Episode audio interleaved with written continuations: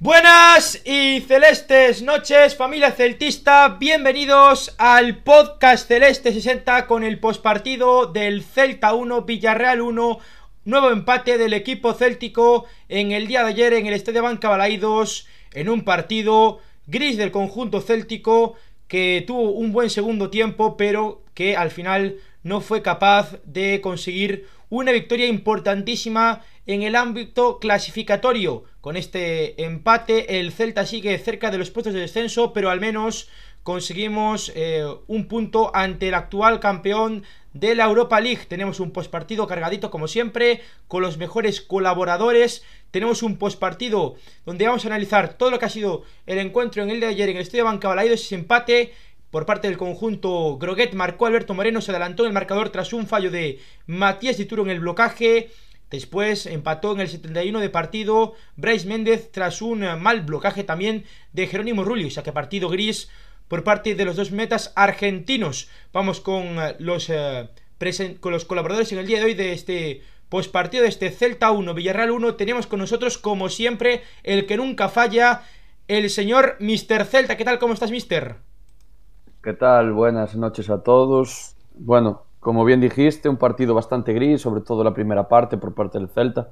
El Villarreal la primera parte jugó muy cómodo, el Celta cometió muchísimos fallos.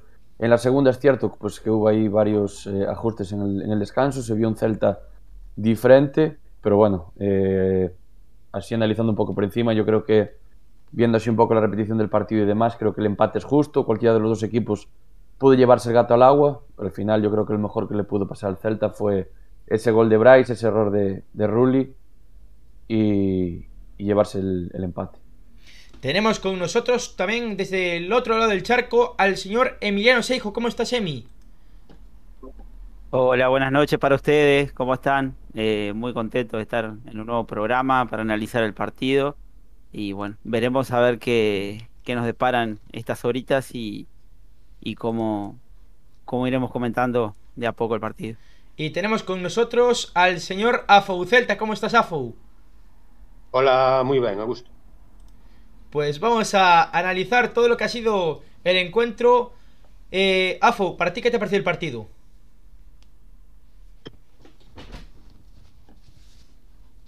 Un pouco de sempre, non? Entramos ben, os cinco primeiros minutos eh, cojonudamente ben, os o siguiente unha puta mierda, coa mesma xente desaparecida en combate, con falta de ideas en ataque, coas de Cristo, e unha segunda parte que millorou moito, sobre todo coa entrada de Isto tanto no cambio de actitude, que sí, que tal vez houbo, pero sobre todo coa entrada de Gallardo, creo que aportou bastante riba. Pero ao final eu vexo un Celta, o sea, veo, veo el mismo Celta de sempre. É o mismo Celta de sempre. Está a dous puntos por encima do descenso. Necesitamos ver outro Celta xa.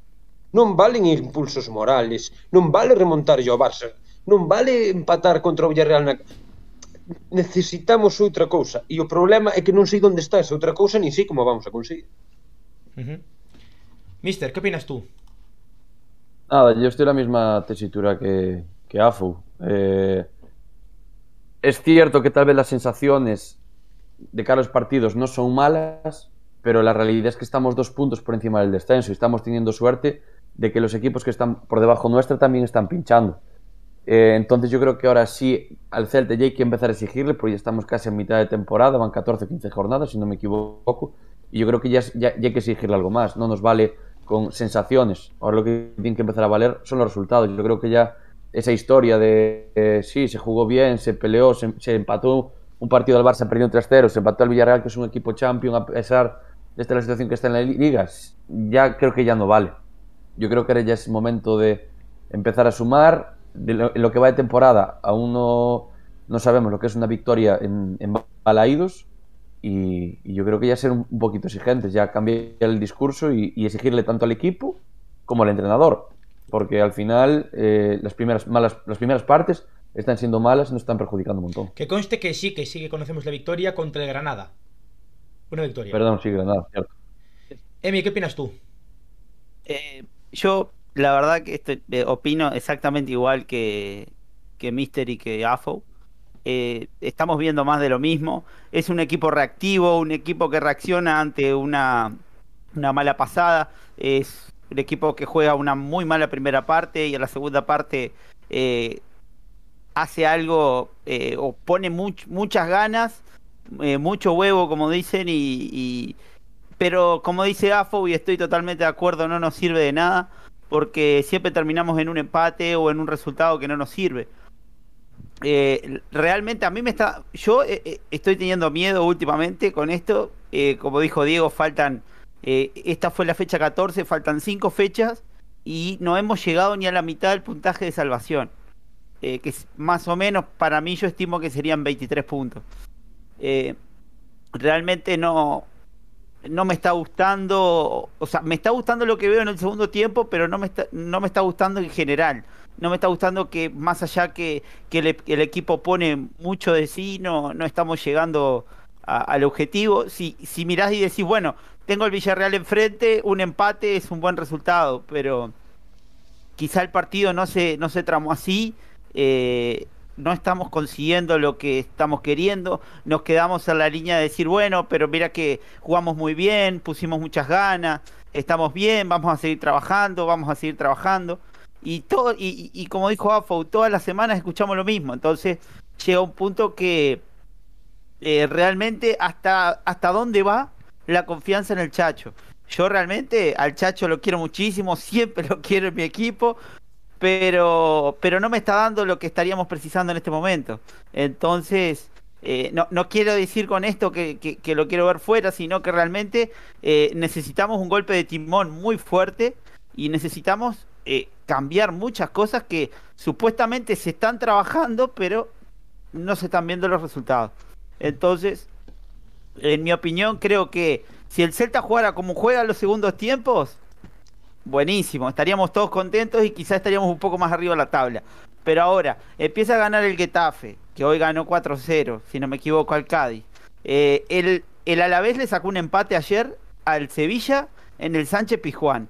Eh, se nos está viniendo complicada y se nos puede armar la gorda, como quien dice. Entonces, creo que eh, más allá de, que, por ejemplo, se ha ido recuperando a Servi, se ha, eh, ayer entró y hizo un desastre, eh, Fran Beltrán es, está funcionando muy bien, Aidú, más allá del despeje al medio que hizo ayer, no se lo puede criticar porque realmente ha hecho un buen partido, Dituro que cometió un error, no se lo puede criticar tampoco, sin embargo, eh, el partido se destraba con un tiro de Fran Beltrán de afuera del área y un rebote que da al arquero.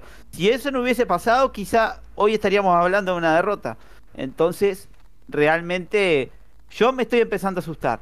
No sé ustedes, pero a mí no me está gustando la cosa. Mister. Nada, lo mismo, o sea, poco, poco más que añadir. Eh, al final es eso. Eh, vuelvo a repetir lo de antes. No nos vale decir que, las sensaciones son buenas cuando los resultados no llegan. Yo creo que ahí estamos todos, todos un poco de, acuerdo, ¿no? Y, y la verdad que poco, poco más añadir. ¿Afo?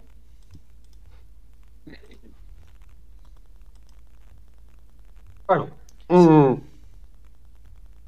o que comentaba o, o compañeiro este Maxi eh, Emiliano, perdón, I'm sorry. Eh, eh pode ser peligroso ou pernencioso ou incluso doado, pero creo que xa hai que empezar a plantear, en fin, certas continuidades de certas dinámicas porque es que isto non dá para máis. Refírome, eu sou moi chachista, o sea, me encanta el chacho en casi todos os aspectos, pero é que algo non funciona. Non sei o que é, bueno, ou, ou, ou si o sei, pero, pero algo non está funcionando e, e estou empezando a pasar medo realmente. Porque nunha liga normal, e refirme nunha liga normal en donde todo Dios aprete un pouco máis, Nosotros teríamos que ir últimos a estas alturas de temporada e con estes puntos. E indo últimos a estas alturas de temporada e con estes puntos, non me cabe a menor duda que calquera destrador no equipo que sexa estaría de sustituído.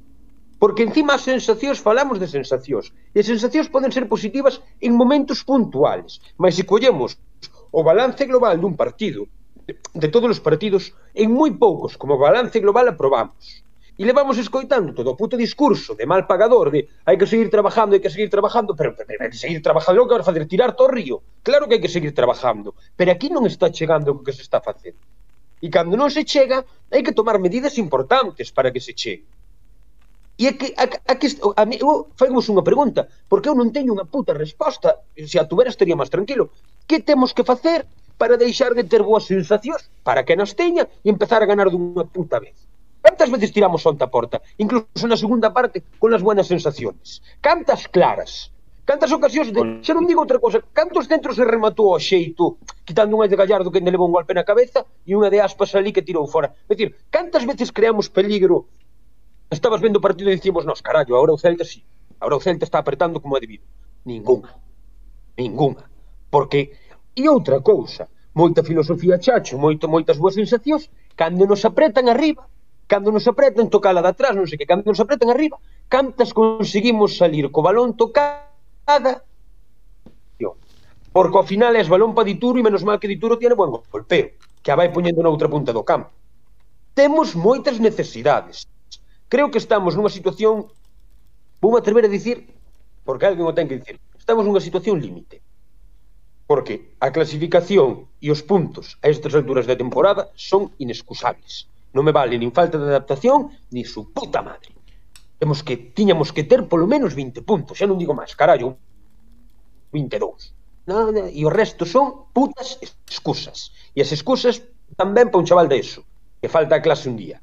Estou puto celta, joder, estamos en primeira división española.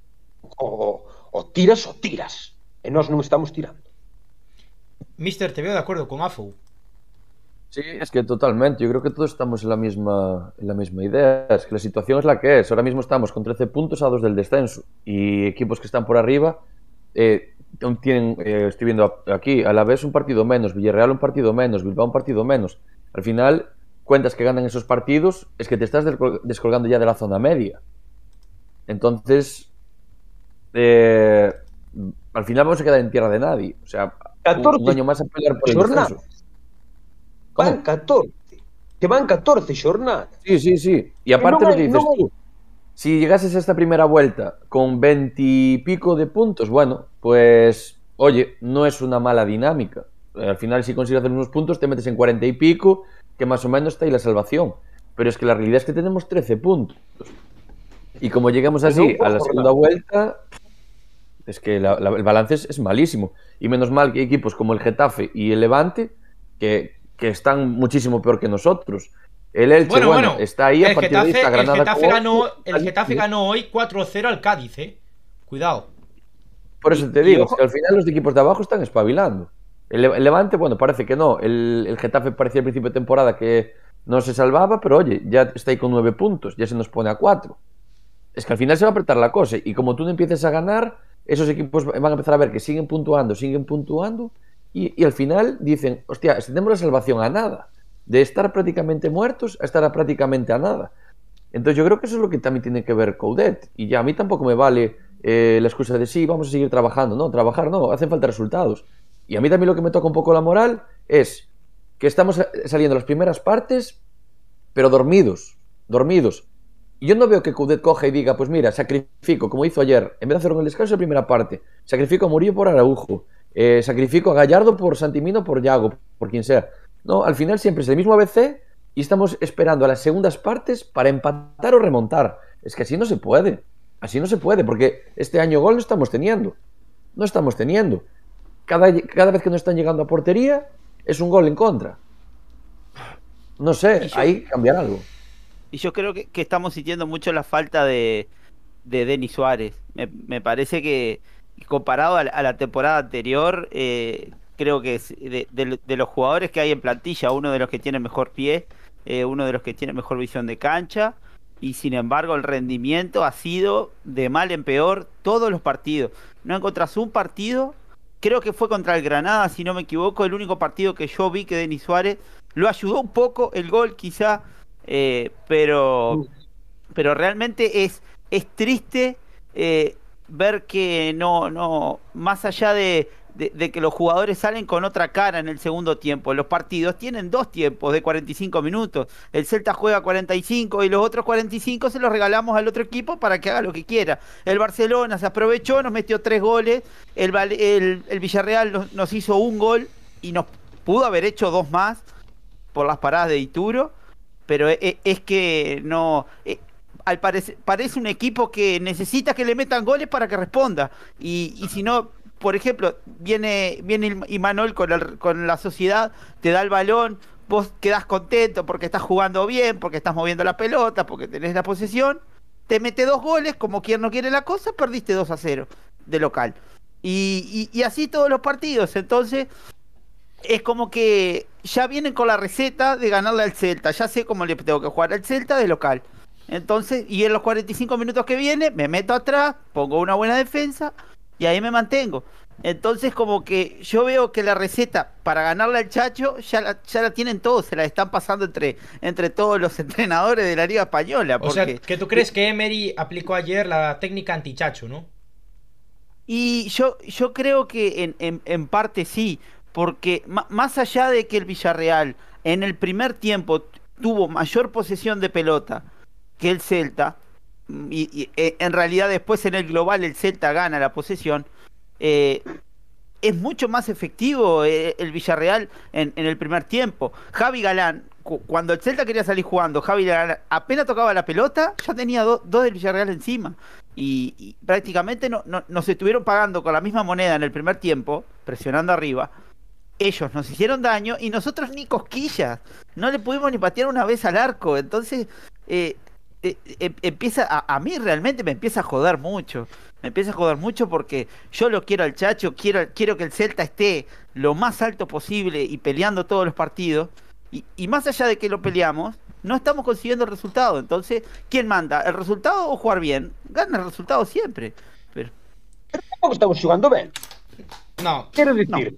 No. Quiero decir que tampouco se pode decir, non, é que xugamos a Dios e mandamos cinco tiros ao pau e por tiro deles parou tres penaltis y entonces estamos creando unas superioridades en todo el campo que da gusto vernos, bla, bla. Es que tampoco. Las sensaciones son buenas, muy, entre comillas, y momentos muy puntuales. Claro, estamos, estamos comparando, estamos comparando a este Celta del Chacho con el Celta de Oscar García Jungent o el de Escribá, que eran una banda, eran una banda armada, o sea, por eso decimos que son buenas sensaciones, porque venimos de años tan malos que para nosotros esto ya es pero vamos, que para mí tampoco es que estemos jugando tan mal. Yo la gente dice que, el partido de ayer, que la primera parte fue eh, horrible, para mí tampoco fue tan horrible. El Celta tuvo el tiro al palo de Javi Galán, tuvo un par de acercamientos, no se jugó bien, no, pero ah, horrible tampoco fue.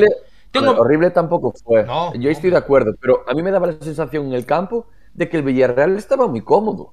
Estaba muy cómodo. Pero hay que decir, pero hay que decir que los mm. primeros 20 minutos fueron de tanteo, eh, que hubo, los dos equipos tuvieron pero es que al final un partido cuando se gana esos primeros 20-25 minutos, ahí es cuando tienes que apretar. Y el Villarreal pudo sentenciar tras el primer gol eh, eh, con, el no disparo de, Triguero, sí, que no acabó rematando, que era portería vacía. Si llega a marcar oh. esa a portería vacía, ese era el 0-2, prácticamente la sentencia.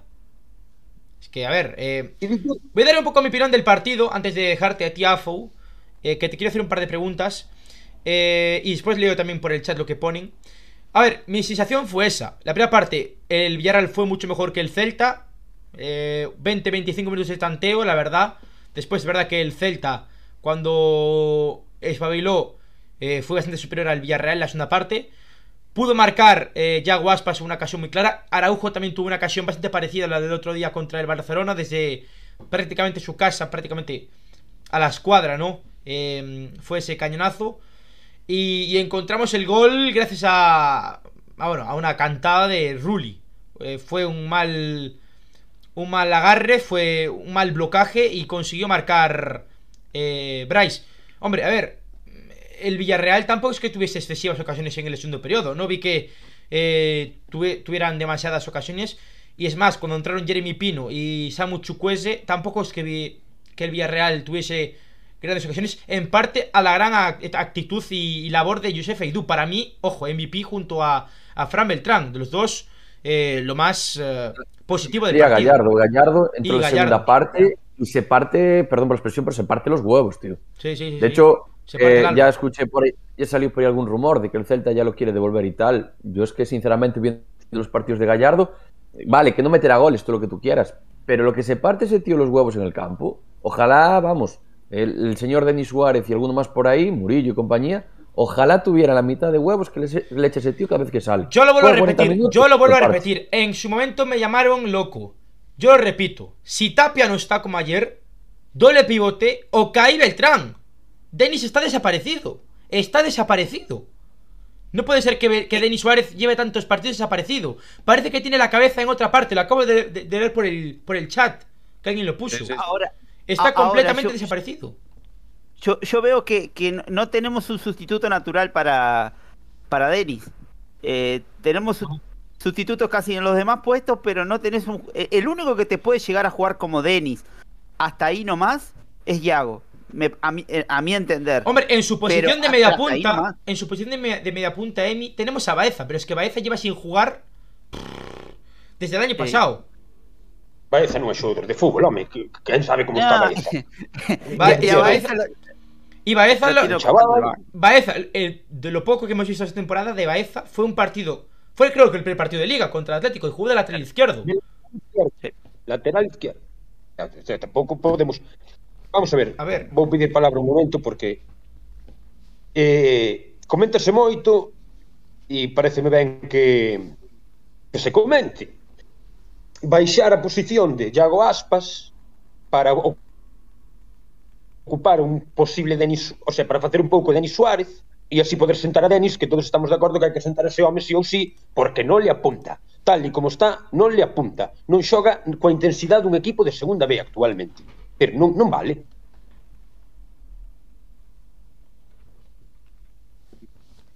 Entón dicimos, vale, mm, vamos baixar a vamos baixar a Iago Aspas ao sitio de Denis. O Chacho non o vai a facer.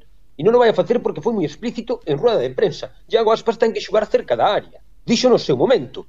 Eu non veixo tampouco a Iago facendo as funcións de Denis. Porque Denis non só fai unhas funcións de enlace co punta. Denis tamén, teóricamente pelota, crear superioridades en campo propio para poder sacar a pelota xugada, etc. etc. Eu tampouco vexo solución, non vexo o pai da rapaza en, en baix, ou a chave das noces en baixar a Iago tan abaixo. E o Chacho parece ser que pensa como a min porque dixo en unha rolda de prensa, é dicir, Iago Aspas necesita área. Entonces, dicho lo cual, eh, cal é a solución? Para sentar a, Den a Denis ou para que Denis tal, non tengo ni puta idea. Hacer un no cambio de dibujo. Meter un Pero doble que- pivote con Yago por delante. Pero que esa, pero ese que é outra. Se tú cambias de dibuixo, tens que cambiar de adestrador tamén, porque o Chacho non vai cambiar de dibuixo nin que o amenacen con unha valla. E eso Bueno, sabémoslo en, todo. el, en el partido contra el Cádiz de la segunda parte sí cambió. Mm. Creo que fue de los pocos partidos que hizo un cambio. Siempre, siempre pones de ejemplo el partido contra el Cádiz, que es un partido, hemos Ese fue tenido ya único. 13, ¿eh? 13 partidos, pero siempre pones el ejemplo del Cádiz. Tienes pipeado el partido del Cádiz, eh, mister. No hablas de otro partido. porque- porque- hemos jugado contra el Getafe, contra el Barça, contra el Madrid, contra el Atlético, pero contra tú- Athletic, Sí, contra pero la Real. A ver, el único, el único partido en el que hizo un cambio de esquema fue en ese. Fue en el único, en el resto siempre igual. Pieza por pieza. No hace otra cosa. pasado sí que é certo que cando se iba ganando, eh, pois sí que a veces metía tres centrales, cinco, sí. Por exemplo, tiña unha línea de 5 momentos puntuales a partir do minuto 80 facía ben amarrar para a casa que facían falta os puntos e tal. Pero que este ano non se dan esas circunstancias. Non se están dando en ningún momento. Nunca vamos ganando no minuto 80. No. Iso é unha puta locura. Se si queremos permanecer en primeira. Pero que estamos xugando. Entonces, eu non lle quero botar a culpa ao Chacho. Porque porque considero que o fútbol, además de fútbol, é actitude. E o Celta ten actitude. Me refiero, os xogadores teñen actitude en termos xerais, quitando Denis, e quitando ao mellor algún máis que, bueno, que se está peinando un pouco para arriba, hai actitude, o equipo corre, os xogadores fan kilómetros, teñen a idea e teñen a, están convencidos dela, falo sobre todo cando se fan superioridades en banda. Eu non creo que cambiar o Chacho sea a solución. Ahora, cambiar un cuarto de plantilla quizás sí. E cando digo un cuarto de plantilla non exaxero, porque eh, o dianteiro Santi entre que veu de lesión e tumba que dalle, non está no seu mellor momento. Quero dicir, prefiero a Gallardo hoxe por hoxe que, que a Santinina, por como xogou os últimos dous partidos, non por outra cousa, eh? non, non digo que sea mellor nin peor. Despois, Iago Aspas, es que non está Iago Aspas, non é es este nuestro Iago Aspas, que sí, que che marca dous goles contra o Barça, me quito o sombrero, como tantas veces o fixen, pero que non é o noso Iago Aspas, non está sendo Iago Aspas imprescindible, está sendo un xogador máis, bon, pero un xogador máis. Nolito, non está, non está Nolito, porque non está. Eh, Hugo Mayo, falle moita falta o tempo. Onte non xugou, onte xugou Kevin, que tamén lle fai falta o tempo e tal. Pero Hugo Mayo, que é o titular, falle moita falta como está facendo. Tapia, non está sendo Tapia do ano pasado todo poderoso no medio do campo. Que, que, que, que arramplaba con todo. Este, Denis, yo, o sea, levo nombrado seis xogadores que non están. E non me metí na defensa, non me metí no centro de defensa. Tir, non, problema non creo que sexa o Chacho. Creo que temos unha xente terriblemente desgastada e veterana e, e, e, acomodada ou, ou non sei como, é que es que non lo sé. Pero non creo que o problema sexa o Chacho nin a súa táctica. Creo que non temos xente para facer o que hai que facer. Es que si el Chacho adapta la figura táctica, lo, lo adapta porque tiene jugadores que no rinden, en mi opinión o jugadores que no están en, en, su mejor momento. Sin embargo, creo que estamos de acuerdo que el fondo de armario que tenemos no es de, los me, de lo mejor que podemos tener en la liga y creo que deberíamos replantearnos ahora en el invierno al menos un par, un par de fichajes o tres, porque realmente eh, si queremos seguir en primera, creo que esto tiene que ser considerado. Si no, vamos a seguir eh, eh, con la misma actuación, va a ser un concierto en el que vos vas a ir a escuchar las mismas canciones. Vas a ir a ver un primer tiempo, que va a ser un desastre, y un segundo tiempo donde, donde la, la, grada se va a ir arriba y todos van a estar cantando y vas a tener un equipo con una gran actitud, más allá, dejando de lado lo futbolístico, que no te digo que, que juega dos toques ni, ni nada, un equipo con actitud porque al parecer eh, el Chacho eh, con el mensaje en el entretiempo está llegando. Sin embargo, no podemos estar regalando 45 minutos. Es más, ayer leí un tweet que preguntaba, ¿cuántos goles ha metido el Celta en la primera parte? Quitando, eh, que, creo que había hecho uno solo, creo que hizo uno solo. El único si partido, no eh, el único partido de momento que hemos ido ganando el hasta el descanso ah, el fue, fue contra el Real Madrid, no contra el Atlético, contra es el Real Madrid en el Bernabéu. En Balaídos todavía no. Ni un solo gol. Y, y, y, justamente, o sea, si, si, vas ganando solamente un partido de local, donde yo lo dije en el podcast, hace un par de podcasts atrás, donde se supone que vos tenés que ganar los partidos y de visitante intentás pescar puntos, vas ganando un partido de 7 o 8 partidos que vamos jugando de, de, de local. No, no, o sea, hay, hay, hay, hay cosas que están muy mal. Emi, hay cosas que están muy aquí mal. tenemos muchos comentarios, quiero, quiero leerlos porque de verdad que nos han, nos han escrito muchísimas cosas de momento. Eh, empezamos, eh, vale, por aquí. Lo primero es sobre el look de Afau Celta y ese look que te marca Afau de Alex. Eh, pone por aquí Skull, coño, Curro Jiménez. Eh, outro comentario máis por aquí. Joder, non viedes a serie ou que? Era el garrobo que tiñas patillas, non Curro Jiménez. ver si cultura general aí, joder, unha serie mitiquísima de Sancho Gracia dos 70. Hai que ver series, joder. Curro, algarrobo. Gracias. Eh, continuamos por aquí ahora con el tema del, del partido. Buenas noches, ayer un empate y gracias. Lo que tiene que hacer el club es buscar un delantero y un lateral derecho, luego sentar a Denis. Pero no podemos recuperar, porque Kevin, madre mía, del amor hermoso. Aquí hay gente que no le gusta a Kevin. Para mí, Kevin ayer hizo un buen partido, hay que decirlo. Eh, más cosas. Eh, a ver, a mojarse. La culpa es del chacho o de los jugadores. Por otro lado, ponen por aquí. Yo culpo más a los jugadores que al entrenador. Los últimos cuatro años lo demuestran. Eh, Denis tiene la, la, cabeza más en salir. Eh, qué bien hablas, Emiliano. O Denis este, non espabila. Pedro Vega, que es lo que pone. Afou se debe pensar que somos el PSG. Eh, por otro lado, ponen por aquí, ¿por qué siempre tiramos en la primera parte? O sea, porque siempre tiramos la primera parte, perdón. Eh, pues yo prefiero que dejen la copa de lado y se centren en liga. Después hablaremos de la copa. Eh, ¿Creéis que Murillo es un gran jugador en un mal momento o un mal jugador que tuvo un buen momento? Buena pregunta. Uh, qué buena pregunta. Qué buena pregunta. Después, después continúo, después continúo con, las, con, lo que estoy diciendo. Eh, Murillo. ¿Qué piensas de Murillo? Del partido de ayer de Murillo. Eh, ou da temporada. O da temporada de Murillo. Sí, uh, uh, Tuvo sí, dos, tres partidos más o menos decentes, pero yo la verdad que sí. me, me, sorprendió el, el cambio, o sea, al principio me, no me sorprendió, pero dije, bueno, al final, dices tú, Araujo tal y como estaba por Murillo no va a haber mucho cambio, pero la verdad que Araujo hizo una segunda parte bestial, hasta se incorporaba ataque, o sea, para mí hizo un partidazo, Araujo.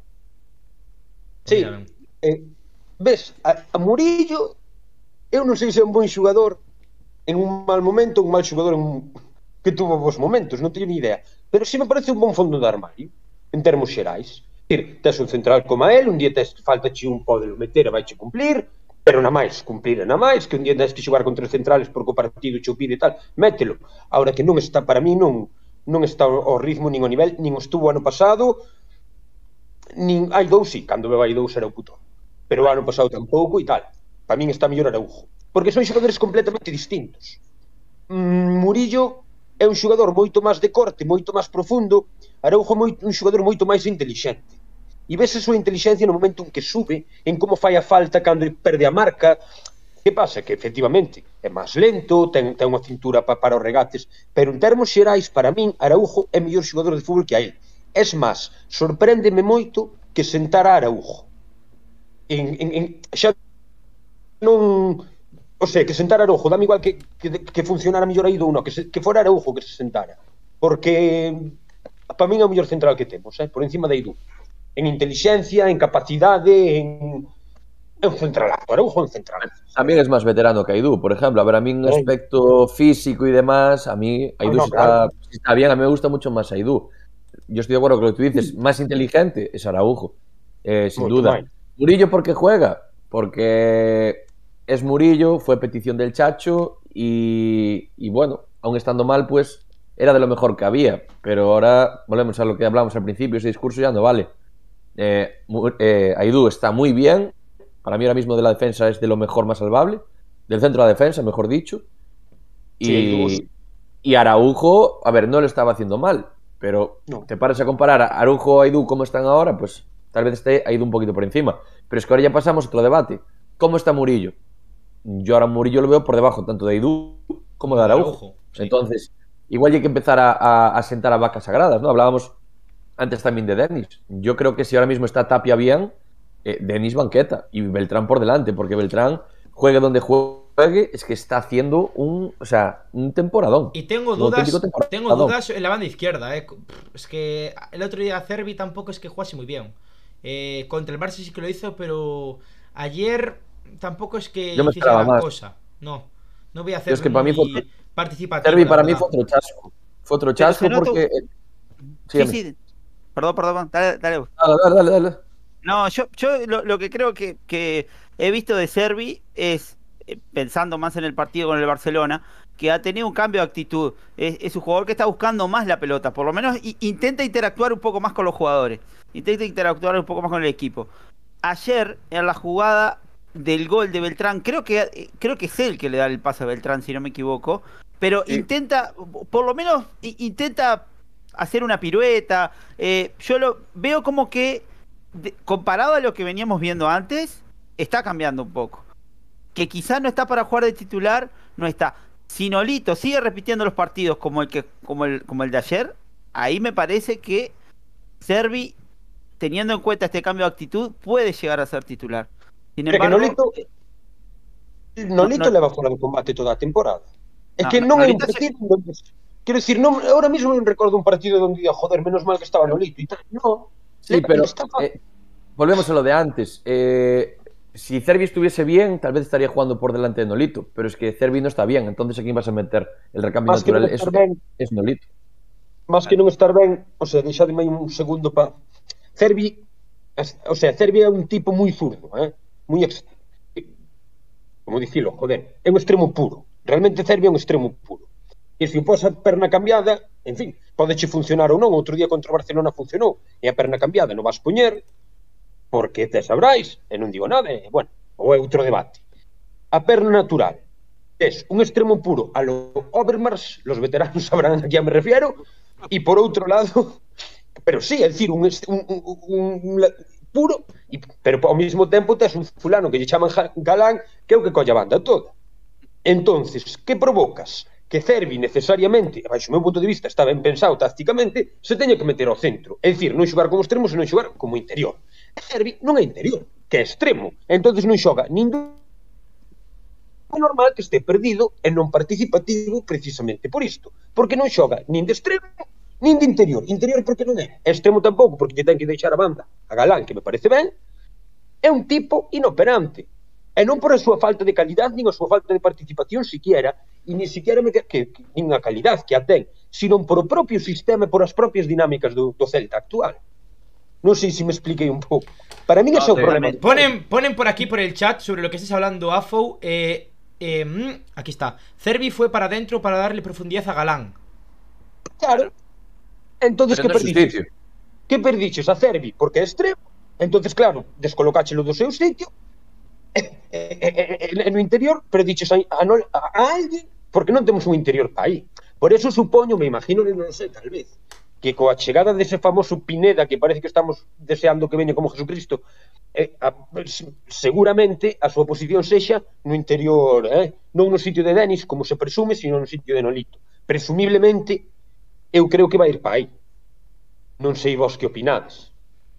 Por lo que vin un pouco a Pineda, eh? E cre... Después hablaremos No de Oberlin Pineda, que ya hablamos en el anterior podcast sobre su llegada, que llegará en el próximo mes de enero al Celta.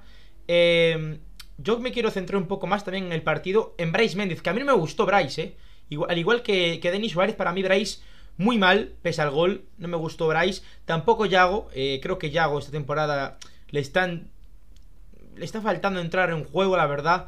Eh, Santi Mina, que, que volvía tras la lesión, tampoco gran cosa hizo.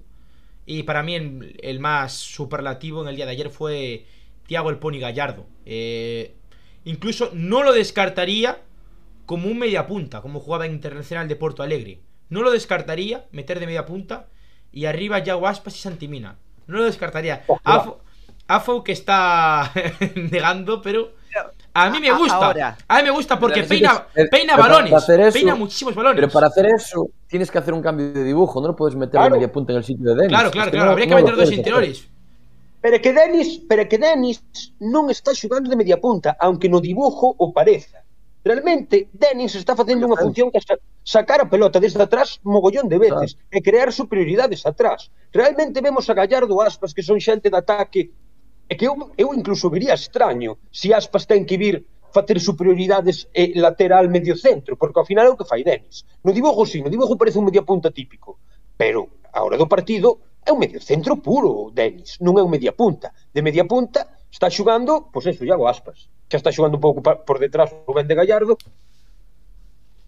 É que esa, esa, a media punta do Celta, do Celta é un falso media punta. Realmente é un medio centro. Un todocampista, si queres. Ponen, ponen por aquí por el chat eh, Barros24. Sí, es cool. Con Fontán por detrás o así, yo que sé. Y Galán de Carlero, que donde jugaba en el Huesca. Me gustó mucho Fontán los minutos que tuvo. eh, bastante bien. Y la verdad, alabo que el Chacho cada vez utilice más gente. Que no siempre haga los mismos cambios. Que metiese a Fontán, a Okai. Alabo eso del Chacho que ayer lo hizo. Me gustó. Eh, yo la verdad es que tampoco veo que el Celta hiciese un malísimo partido. Yo tengo visto peores partidos. Para mí fue un partido de 5 para el del Celta.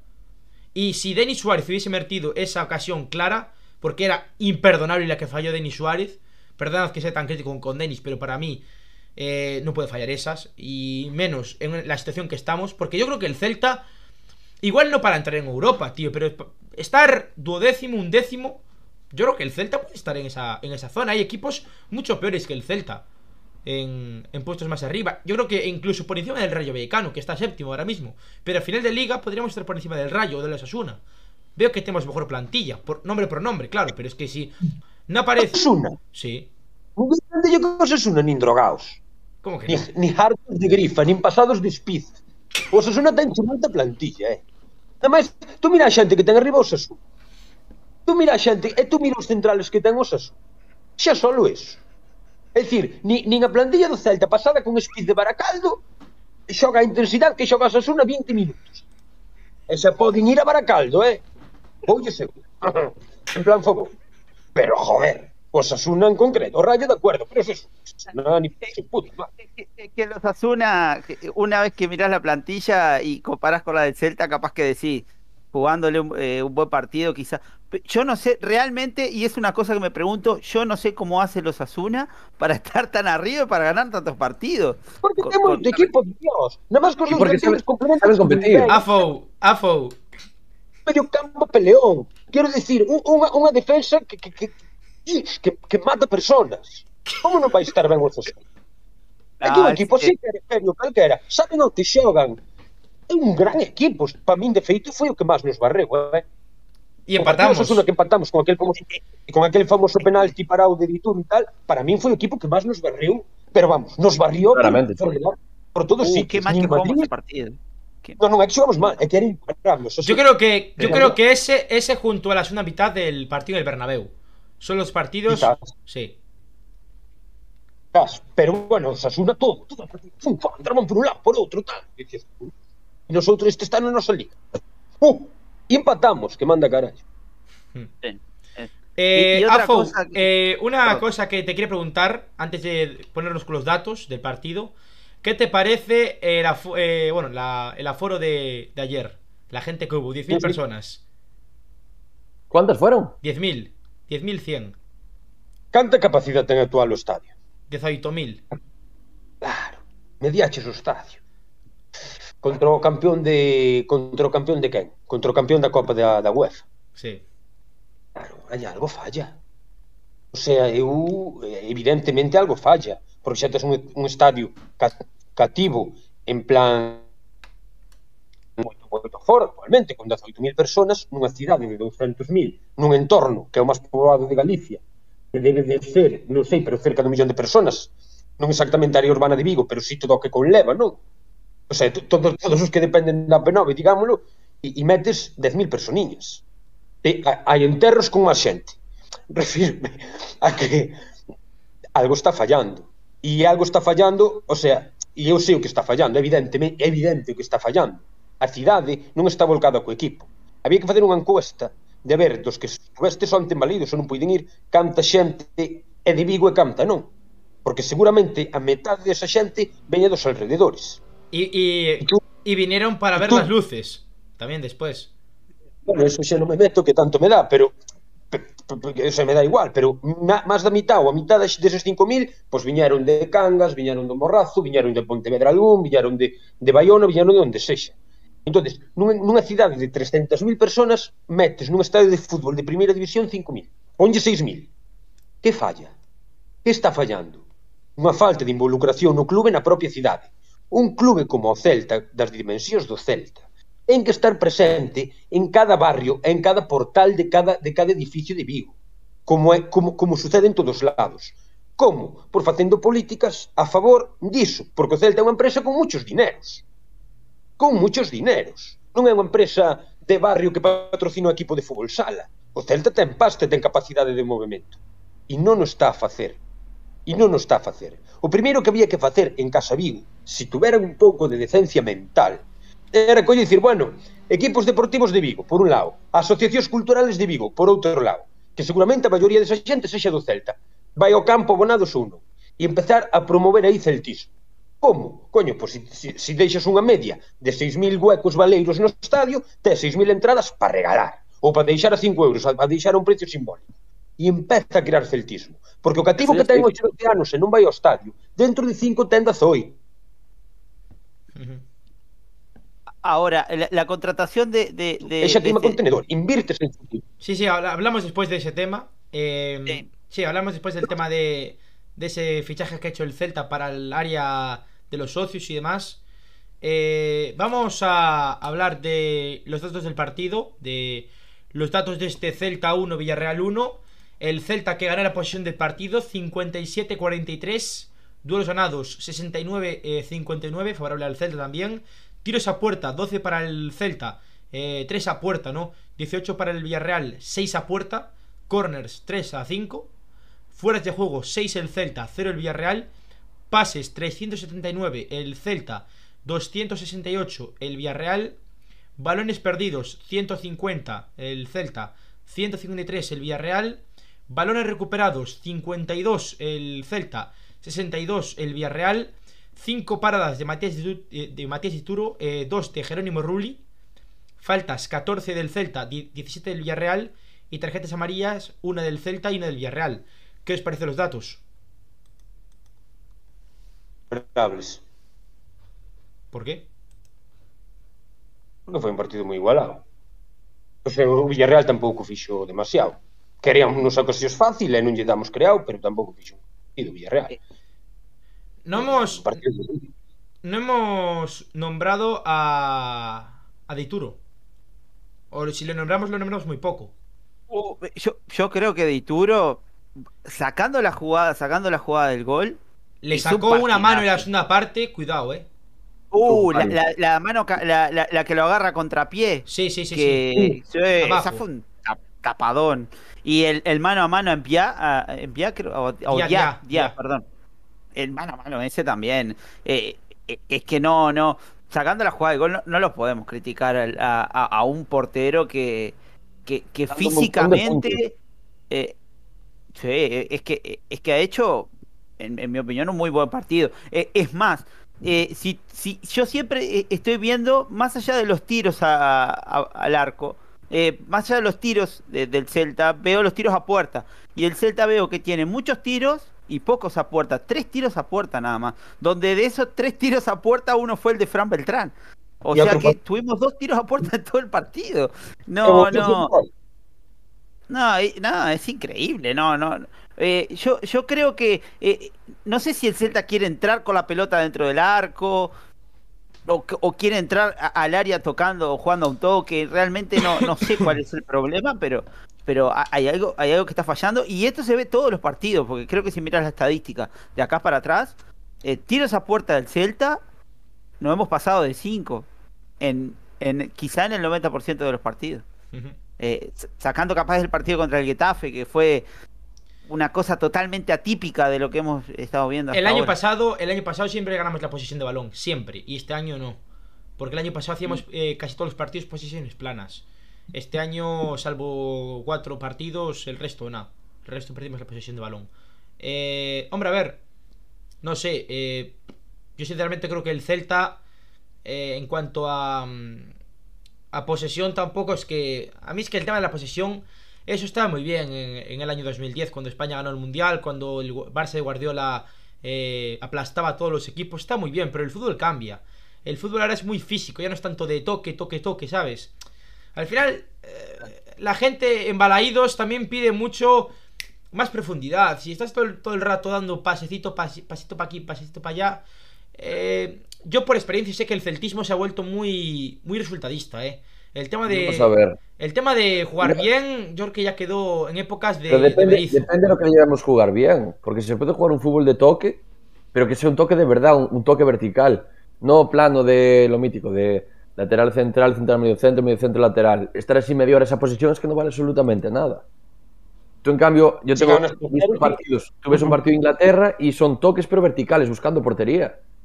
Si al final es eso, obviamente va a mí jugar bien, no es eso. Muchas veces no estoy pasado esta temporada, o la temporada pasada, como bien dijo ahora Javi. O sea, no, no es tener posesión, decir, posesión plana, vale, eso sí es tener posesión, este el balón, vale, te lo compro. Pero jugar bien para mí es jugar vertical, jugar rápido, en pocos toques, no parar la bola, eh, hacer una presión alta arriba, eso es jugar bien.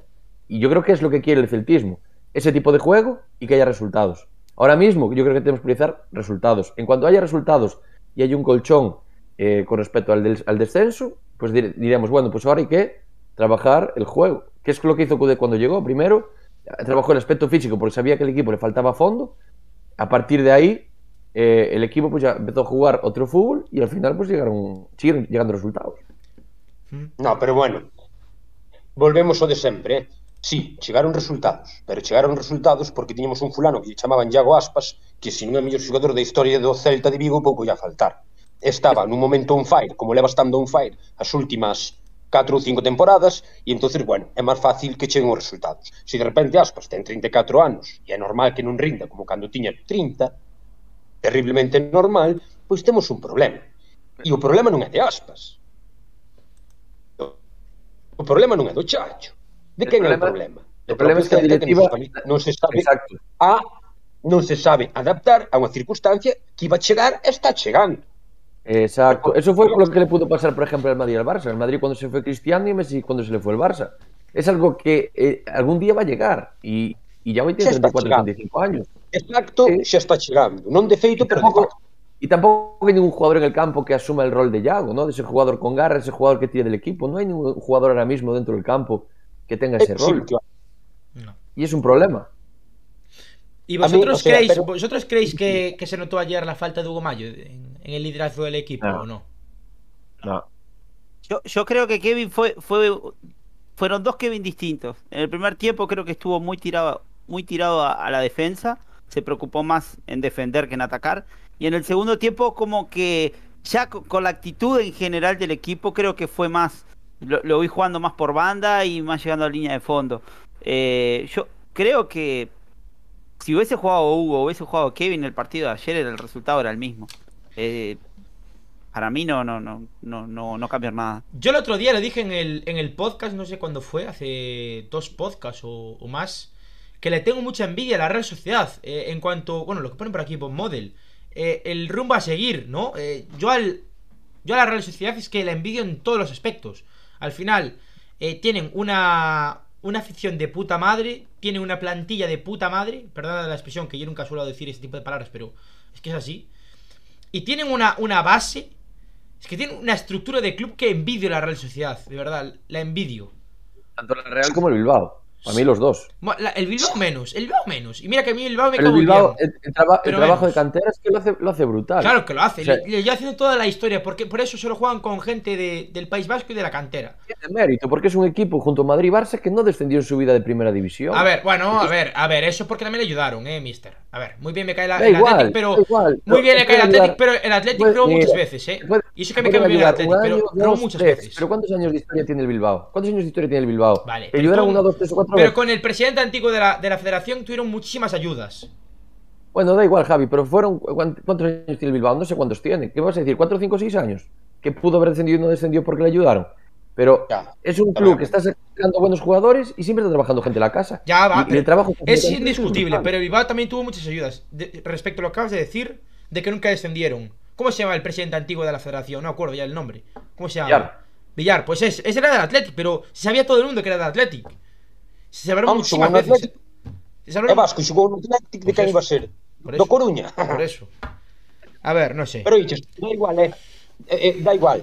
Ainda que ao Coruña lle xudaron que lle xudaron ao Bilbao, o Coruña estaba no sé. a segunda vez igual. No Refírome, no sé. é o que un pouco que dice Mister. Efectivamente, durante 100 anos ou cento cantos anos ten o Bilbao, la hostia, pois os que teña que lle puderon axudar cinco veces e xogan en Tamén é verdade que ten moito presuposto, eu que sei, había que analizar o Bilbao noutro... noutro Y por amaños no, Bilbao, ¿no te acuerdas en 2006 que por amaños Sí. del Bilbao descendimos, eh, mister? ¿No te acuerdas? Sí.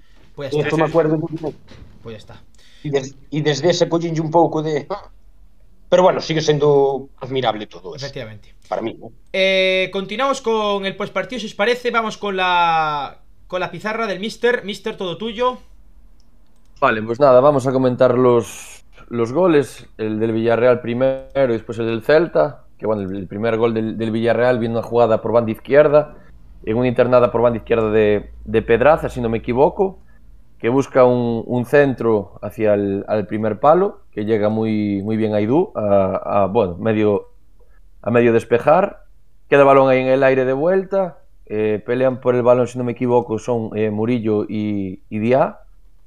Finalmente la toca Diá, hacia arriba otra vez, salta, eh, si no me equivoco, Rubén Peña con, no distingo bien quién es el otro jugador, con Beltrán, le cae el balón ahí al lado eh, a, Parejo, intenta chaparla de Turo, cogerla, no sé realmente qué intenta hacer, eh, se le cae el balón, aparece Pa- Parejo muy listo, pone el balón atrás y Alberto Moreno a placer hace, hace el 1-0. Voy a decir los dos goles, ¿vale? Así ya un poco, un poco rápido y después si queréis los comentamos por encima, ¿vale?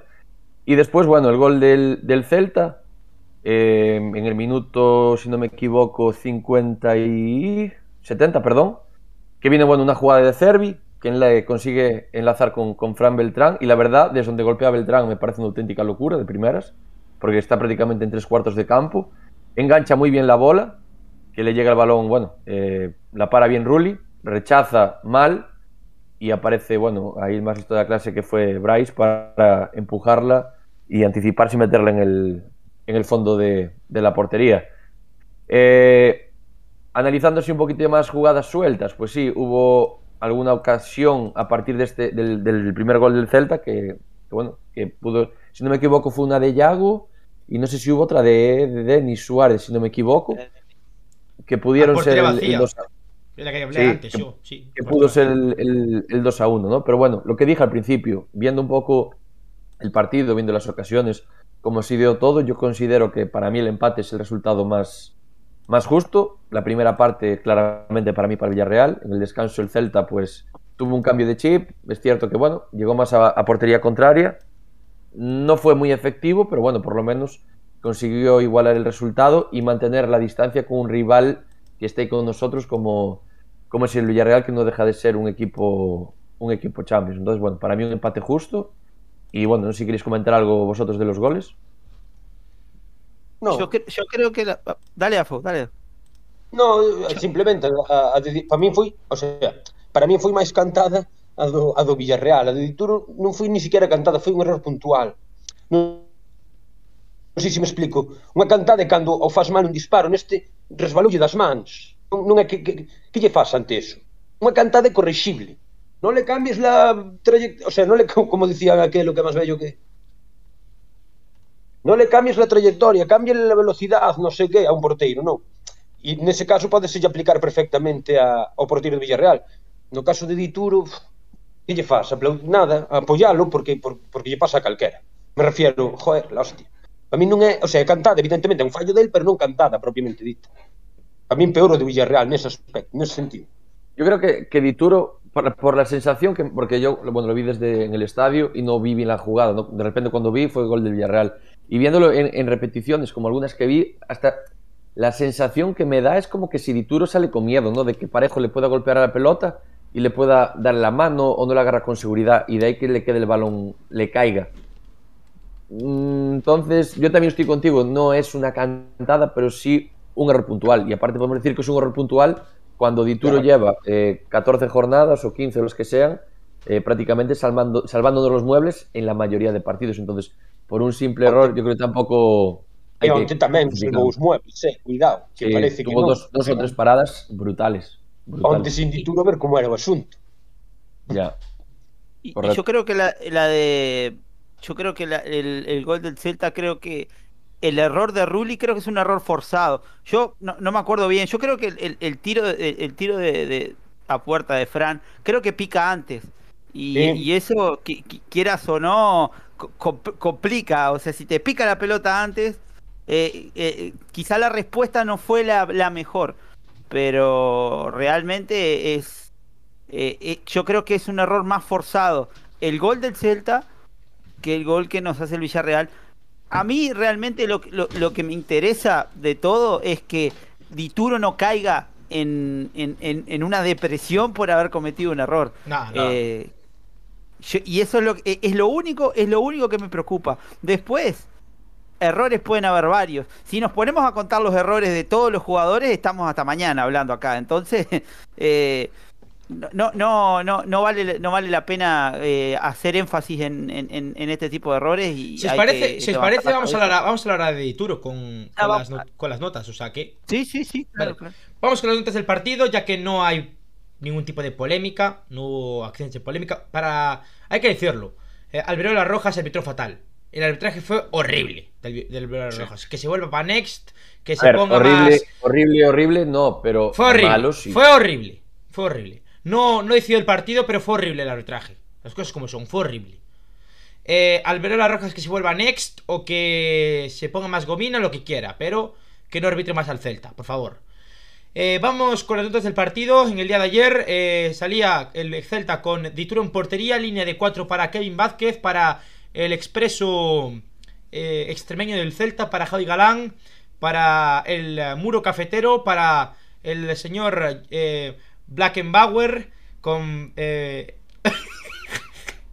Fran Denis Suárez, la rata de San Lucas Nolito, eh, el pecho frío favorito Bryce Méndez, eh, Santi Mina y Yago Aspas. En el banquillo salieron Araujo, Gallardo, Cervi, eh, José Fontán y Okai.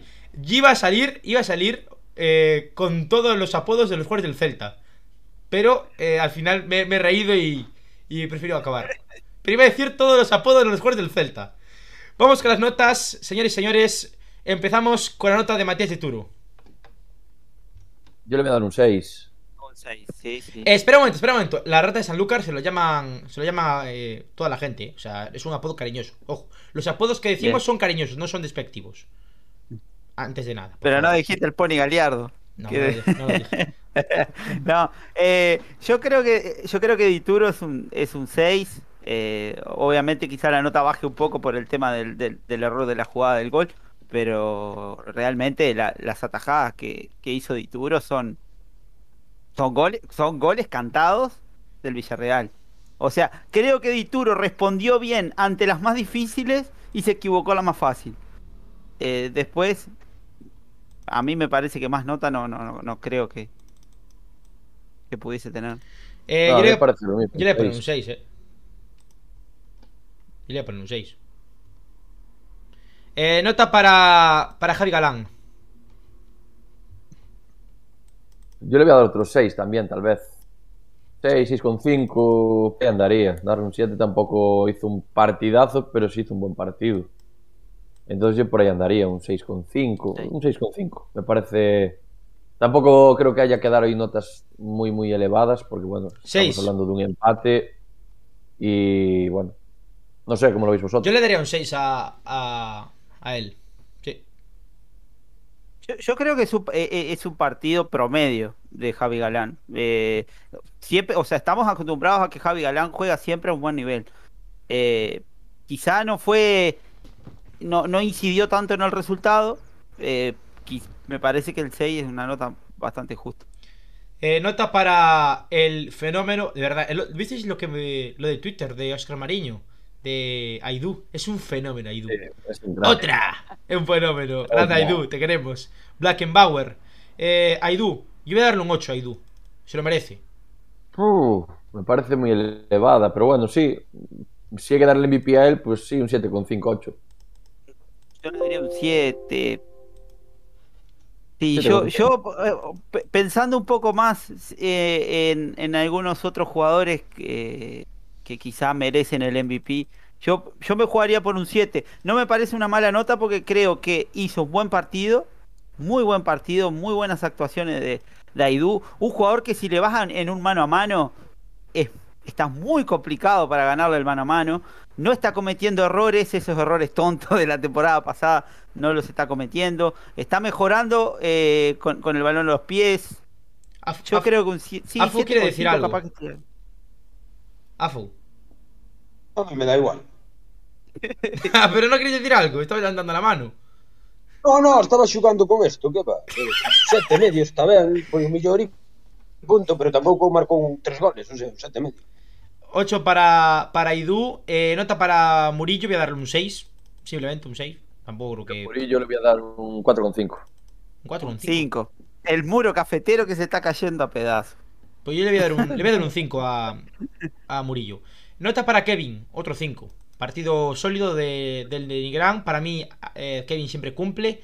Le tocó bailar fuerte a contra Alberto Moreno, después contra Chucuez y Jeremy Pino, contra Rubén Peña también. O sea, para mí, Pues Kevin un para, mí cinco. ahí, para mí ahí está siendo injusto. Todos los, todo lo que acabas de decir le das un 5. Para mí mínimo un 6 para Kevin. Le tocó bailar con, con novias complicadas y hizo un partido correcto. 6 O sea, para Kevin, solo un tiene razón. cinco, 6 para Kevin.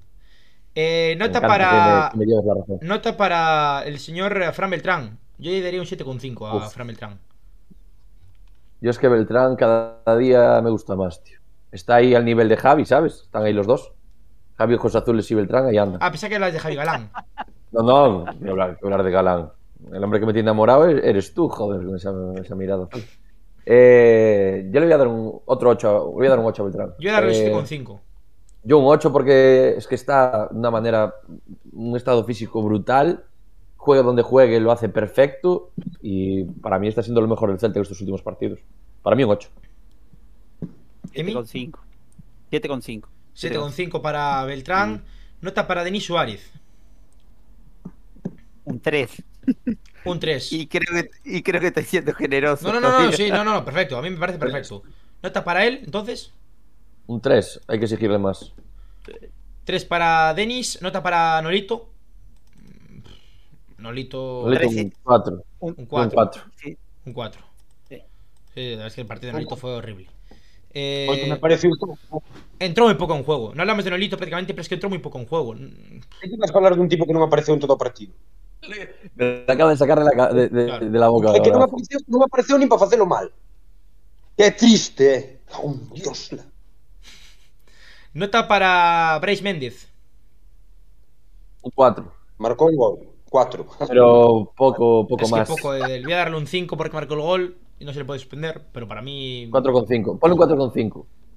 Pendiente trabajo para la sí. semana que viene. Y sé que marcó. Creo que es la, de- es la primera vez que un jugador marca y lo suspendemos. Pero es bueno, es bueno. Eso es Mm. buena. 4,5 para, para Bryce Méndez, que marcó el gol, que es lo más importante, pero bueno, le hemos suspendido. Eh, Santi Mina, para mí suspende Santi Mina. Y mira que es, eh, Santi casi siempre, casi siempre No apareció. No apareció. Sí, a ver, trabajó, intentó pelear, corrió, pero no, Para no, mí- no fue determinante. No... Entonces yo le voy a dar un 4. Un 4. This is football. 4 para Santi Mina, nota para Yago Aspas. Otro Tamén. 4. Otro 4. Cuatro. Sí. Correcto. Sí. Otro 4 para Yago Aspas. Vamos con el banquillo. Estamos yendo rápido, ¿eh? Nota para Araujo, le voy a dar un 6. Araujo. Yo le voy a dar un 7. Yo voy a ser generoso con Araujo, porque la verdad entró correcto, eh, se incorporó por ataque cuando tenía que hacerlo. O sea, para mí hizo un auténtico partidazo, por lo tanto un 7. Para min foi incluso, o sea, vou tirarme aí de cabeza porque soy un animal. Araujo non só fixo eso, senón que ademais eh,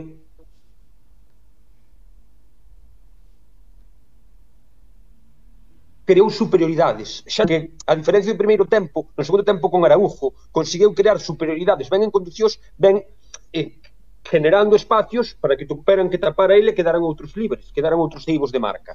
Entonces, para min Araujo non só fixo o partido ben defensivamente, e esas arrancadas de Kemba a Arianas, eh, que soy un adjetivador profesional, sino que ademais aportou moito en canto á salida de balón eh, e en canto a, a xogo. Para min a mellor a melloría na segunda parte foi gran en gran medida por obra gracias de Araujo que deixamos de zumbala para arriba porque sí e empezamos a xugar gracias a él. Sí, porque aparte tú si te fijas la primera parte ¿dónde bajaba a recibir Denis Suárez? Casi siempre bien centrales. Al final no es ese enganche que lleva el balón hacia Yago y hacia Santi, que yo creo que es realmente donde está el problema del Celta, es en esa posición. Entonces, lo que dice Afu, yo estoy totalmente de acuerdo con él. En esas conducciones que metía Araujo, que hacía que Denis no bajase tanto a recibir y pudiésemos conectar un poquito más con la, con la línea de ataque. Por lo tanto, Y- y yo ahí estoy vamos, completamente de acuerdo. E sobre todo, arrastraba sempre unha marca con él. Sí, siempre. Entonces, en, en, cuidado coa pelota, o arrastrar unha marca faz que, que, que de un teu libre. E muchas veces claro. te creaba superioridade en bando, un 3 para 2. Exactamente. E iso é a hostia nun central. Hai que ter unha confianza para facelo do copón, porque sabes que tamén, como patines, te quedas atrás bailando. Hai que ter confianza eh, e hai que ter a, Siete, a siete para Araujo, entonces. Siete para Araujo. Para mí... Un siete. Un siete, ¿eh? Es, es un factor sorpresa tener un, un, un central que vaya a romper líneas, por lo menos principalmente la primera, y, y que, y que también te implique un desorden táctico en, el- en el equipo contrario. El equipo rival, Eh, exactamente. es, es un factor muy importante. Sin embargo, yo creo que Murillo y Aidú son jugadores que siempre se quedan eh, del lado del campo, o sea, del Celta, como centrales eh, totalmente puros. Que, Porque que- son completamente el- distintos. Claro, pero ese es el puesto de él. Sin embargo, Claro, eh, claro. eh, que, tenga, que tengas un tío como Araujo, con la, co- como dices tú, Afo, con la confianza de salir con el balón, de, de- hacer que la línea, la, la- la línea de, la primera línea del Villarreal te venga a atacar y ya desarmar tácticamente al equipo contrario, te da más probabilidades de buscar más espacio. Y, y- y también si tenés un tío como Galeardo que en el segundo tiempo entra y hace un desorden completo tácticamente. Yo creo que Em- yo creo que Emery ni se lo esperaba. Ni se esperaba que, que el- un tipo como Galeardo, que lo tenés en el banco, salga y, y- y haga a placer lo Y que ellos en Gallardo también le da un 7 aquí, ¿eh? Y Raúl, ¿Opináis lo mismo? Un 7 a Araujo- Gallardo. Araujo, Sí, no, a mí un momento, Javi, déxame que este, a mí a, a táctica encanta. O sea, un tío como, o sea, de verdade, unha das cousas do fútbol que máis me mola. Sí. Eh, o, O sea, tú cambias de central, que a priori cambias central por central. En, en principio, non moves ningunha peza. Estará lesionado, é o que se suele pensar cando moves un central. E que o movimento dun central por outro sexa tan determinante no debir dun partido é unha pasada a nivel a nivel táctico. Aí tamén chapou polo chacho sabelo ler. Porque en que minuto entrou Araujo? Entrou na, o primeiro da segunda parte. E tú, cando sí, pensas nun no, no descanso. Tú cando pensas nun revulsivo, pois pensas nun dianteiro, pensas ao mellor nun extremo rápido, pensas en alguén que che corra os contragolpes. Pero meter un central como revulsivo e que funcione, iso é a hostia en verso. E iso lo, lo pensou el Chacho. E se lo dijo el Chacho. Nada de conservar. Aidu, Aidu non pode facer eso, porque é un cabra loca, perde moito sitio e ten peor golpeo. Murillo non pode facer eso porque ven da Liga Italiana e dos centrales non fan eso. Leva sin facer eso 25, 30 anos non vai empezar a facer agora. E Araujo si é capaz de facelo. Por eso digo da inteligencia e da importancia de ter un Araujo no equipo xa non só por esas incorporacións, sino por o que pode aportar na salida de balón e, polo tanto, no, descoloque das pezas defensivas do equipo rival. Este tema mola moito a, o que é a táctica futbolística. ¿no? Totalmente. Y el Celta tiene una falta de jugadores en la parte central con la capacidad de tirar pases largos a los laterales. Porque yo creo que Aidú, por ejemplo, lo he visto en varios partidos, que intenta buscar los laterales con pases en diagonal y nunca llegan a destino. Y, y, a mí el, el, el, pase en diagonal de la central que se me viene a la cabeza es el gol de Maxi Gómez contra el Villarreal el año pasado, eh, la, anterior, la otra temporada, que, que lo, lo, mete Wesley Hood. No sé si se acuerdan de Wesley Hood. Eh, el, tipo no hizo nada, pero la única jugada que hizo bien, de, que estuvo en el Celta, fue marcar una diagonal así. Entonces, yo creo que eh, es un arma que vos tenés que usar cuando tenés centrales como Aidú o como Murillo que siempre se quedan plantados en defensa. Ahora, si vas a poner a un jugador como Araujo que intenta romper líneas, bueno, ahí ya tenés dos armas distintas. Entonces, por lo menos intentás buscar un factor sorpresa. No está pasando, por lo menos en los primeros tiempos, y yo creo que también remarca un poco la actuación de Araujo porque intentó algo distinto. Una, una pregunta, una pregunta que hablaste de Wesley Hood. ¿Quién era mejor, Wesley Hood o David Costas. Porque jugaron titulares en ese partido de la Nosa Reconquista, ¿eh? La pareja de centrales titular fue David Costas, Wesley Hood. Y ahora eh, Wesley Hood, o sea, perdón, David Costas es titular en el, en el Oviedo. Y es más, Jacob Buceta dijo el otro día en la, en la charla que tuvimos que eh, eh, David Costas lo está petando en el, en el Oviedo, está haciendo partidazos. Ojo. Y Wesley Hood, Wesley Hood incluso llegó a una época a ser titular en el Lazio. E agora creo que está en la Liga Belga. E no Ayas tamén, pero era un central moi mediocre para esta liga, joder. Era lo peor de Araujo, junto con lo peor de Idú, junto con lo peor de todos los demás. ¿Os acordáis, os acordáis, os acordáis que, que, en su debut se fue expulsado en, en Pucela? Home, como non se iba expulsado se chegou tarde aquel balón que, que se burro animal. A que xa non me acordaba del. Ya tengo pesadillas hoy. Me cago en... Bah, falar desa xente. Ponen por aquí, ponen por aquí, por el chat. Eh, me encanta escuchar a Afu hablar de fútbol. Raúl Celta 21. Por aquí pone por otra cosa, por otro lado, eh, Luis Rial. Afu sabe. Es el David Vidal del podcast. Sí, debe ser porque falo en galego. No, porque por sapiencia parezco más sapienza o algo así. Ponen por aquí, David Costas era un central muy válido para el Celta. Pena que no se le diesen oportunidades. Hombre, a ver, yo creo que es que se le dieron, pero nunca acabó de demostrar. Al final, Costas eh, debutó en el Celta en la temporada 13-14. Siete años tuvo para poder demostrar. Si no demostró cuando tuvo oportunidades, después... No sé. Continuamos con las notas del partido. Eh, le hemos dado un 7 a Araujo y un 7 a Tiago El Pony Gallardo. Vamos con la nota para Franco Cervi rápidamente. Voy a darle un... No sé, un 4. Un 4. 4. Cuatro y medio. Okay. Cuatro y medio. A, a Cervi, sí. A Cervi que me dá tanta pena, chico, está tan desubicado no campo. Eu, a verdade, eu a veces aprobaría a ver se si veu podcast e aprobar estou lle deixando de, de ter manía porque estou entendendo porque xoga mal que, que parece que non, pero cambia moito non é que o xogador sexa necesariamente mal, en remor ou que sea un vago, en remor sino, é dicir, xoga mal, sí, pero por qué? por isto hostia, cando, cando ten unha explicación algo malo, parece que é menos malo. Non, non vos das esa, esa sensación. Ah, a mí, con, a, mí, a mí con el remor me pasa mucho. Es que con la, Es que con la explicación que eh, Pero- con la, la explicación táctica que diste hoy, Afo, que es cierto que estás obligando a Servi a jugar de interior cuando Servi es un extremo, eh, quizá eh, eh, en cierta, en cierta parte lo, lo está justificando. Eh, sin embargo, me parece que el Chacho, que es, es la persona que lo formó y lo, y lo sacó, o sea, y, y le dio un escaparate para que él fuera a jugar al fútbol europeo, eh, no, no, no entiendo cómo no ve esas cosas. Entonces, me equivoqué, güey. Cuidado. No, no, no. To, no yo de acuerdo con, con Afu. No, o sea, es que estamos acuerdo. Totalmente no. de acuerdo con a lectura. Eh, sin Pero embargo, as lecturas que facemos aquí e, e falo por min, eu sempre digo, son un capitán a posteriori no mundo do fútbol. Para min é moi fácil interpretar un partido de fútbol despois do velo. A, a, a diferencia cun adestrador é que ten que facer antes. entonces moitas veces falamos nos aquí, podemos falar de movimentos de táctica de, que, que me flipa, me encanta a posteriori. A priori é unha mierda, porque quen su puta madre acerta en isto do fútbol? cando no, no minuto 2 se che lesiona ou che expulsan un polo, por lo que sea. Entonces, a, a lectura que fago eu é esta. A, a, con respecto a Cervi e o seu, a, a súa non explosión no, no fútbol do Celta. Pero ao mellor hai outras. Quen non entrena é o Chacho. E eu non entendo máis que o Chacho. Eso lo tengo clarísimo. Entonces igual me equivoco na análise. Eh? Sí, a ver, yo estoy, o sea, lo que acabas de exponer tú antes, o sea, estoy completamente de acuerdo. ¿Qué pasa? Nosotros vemos solo los partidos de los domingos. Quien lo ve durante toda la semana es Coudet. Entonces, si lo pone ahí, es por algo. Porque algo le veo, por, por algo, algo, porque tiene algo. Mm, Yo, sinceramente, yo ahora mismo a Cervis que lo veo jugando más por banda derecha, pierna cambiada. ¿Por qué? Porque Hugo Mayo no es, es- sí es llegador, pero no es tan llegador como puede ser Javi Galán. Y yo creo que Cervi, con la verticalidad y el desparpajo que tiene, yo creo que destacaría más tirado a banda derecha.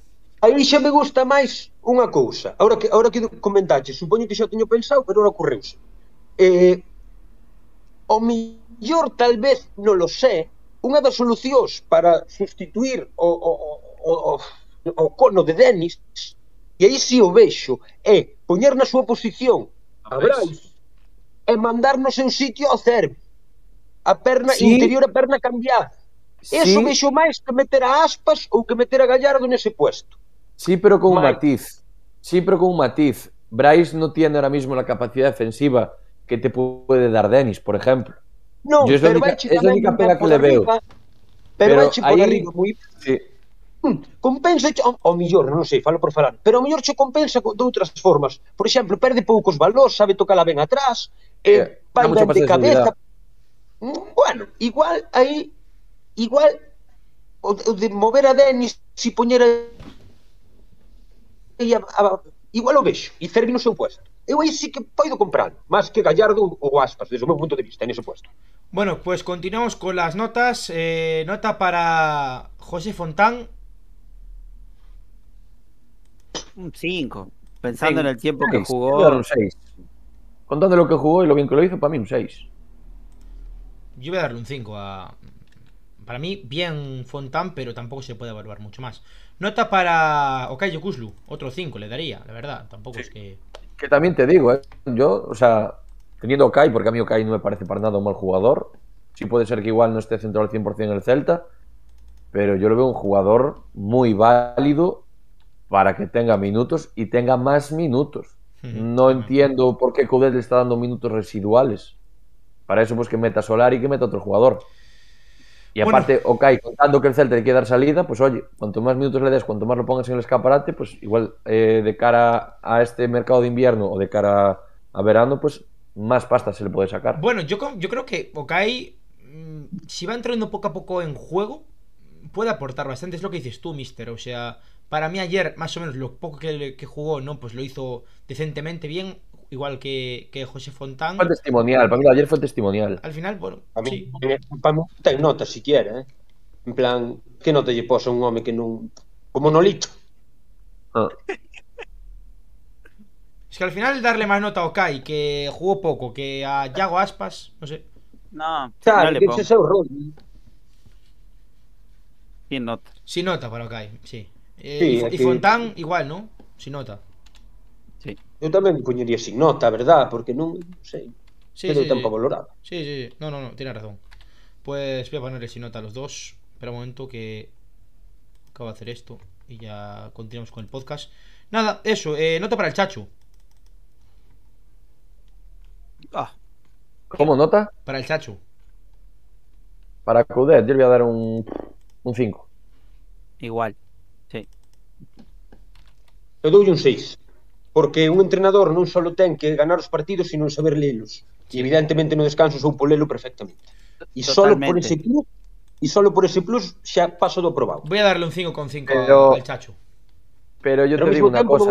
También, también tiene que saber leer antes del partido. Si tú Claro. analizas los partidos del Celta, ves que las primeras partes son malas, yo creo que ahí es cuando empieza a hacer los cambios, no en los descansos de todos los partidos.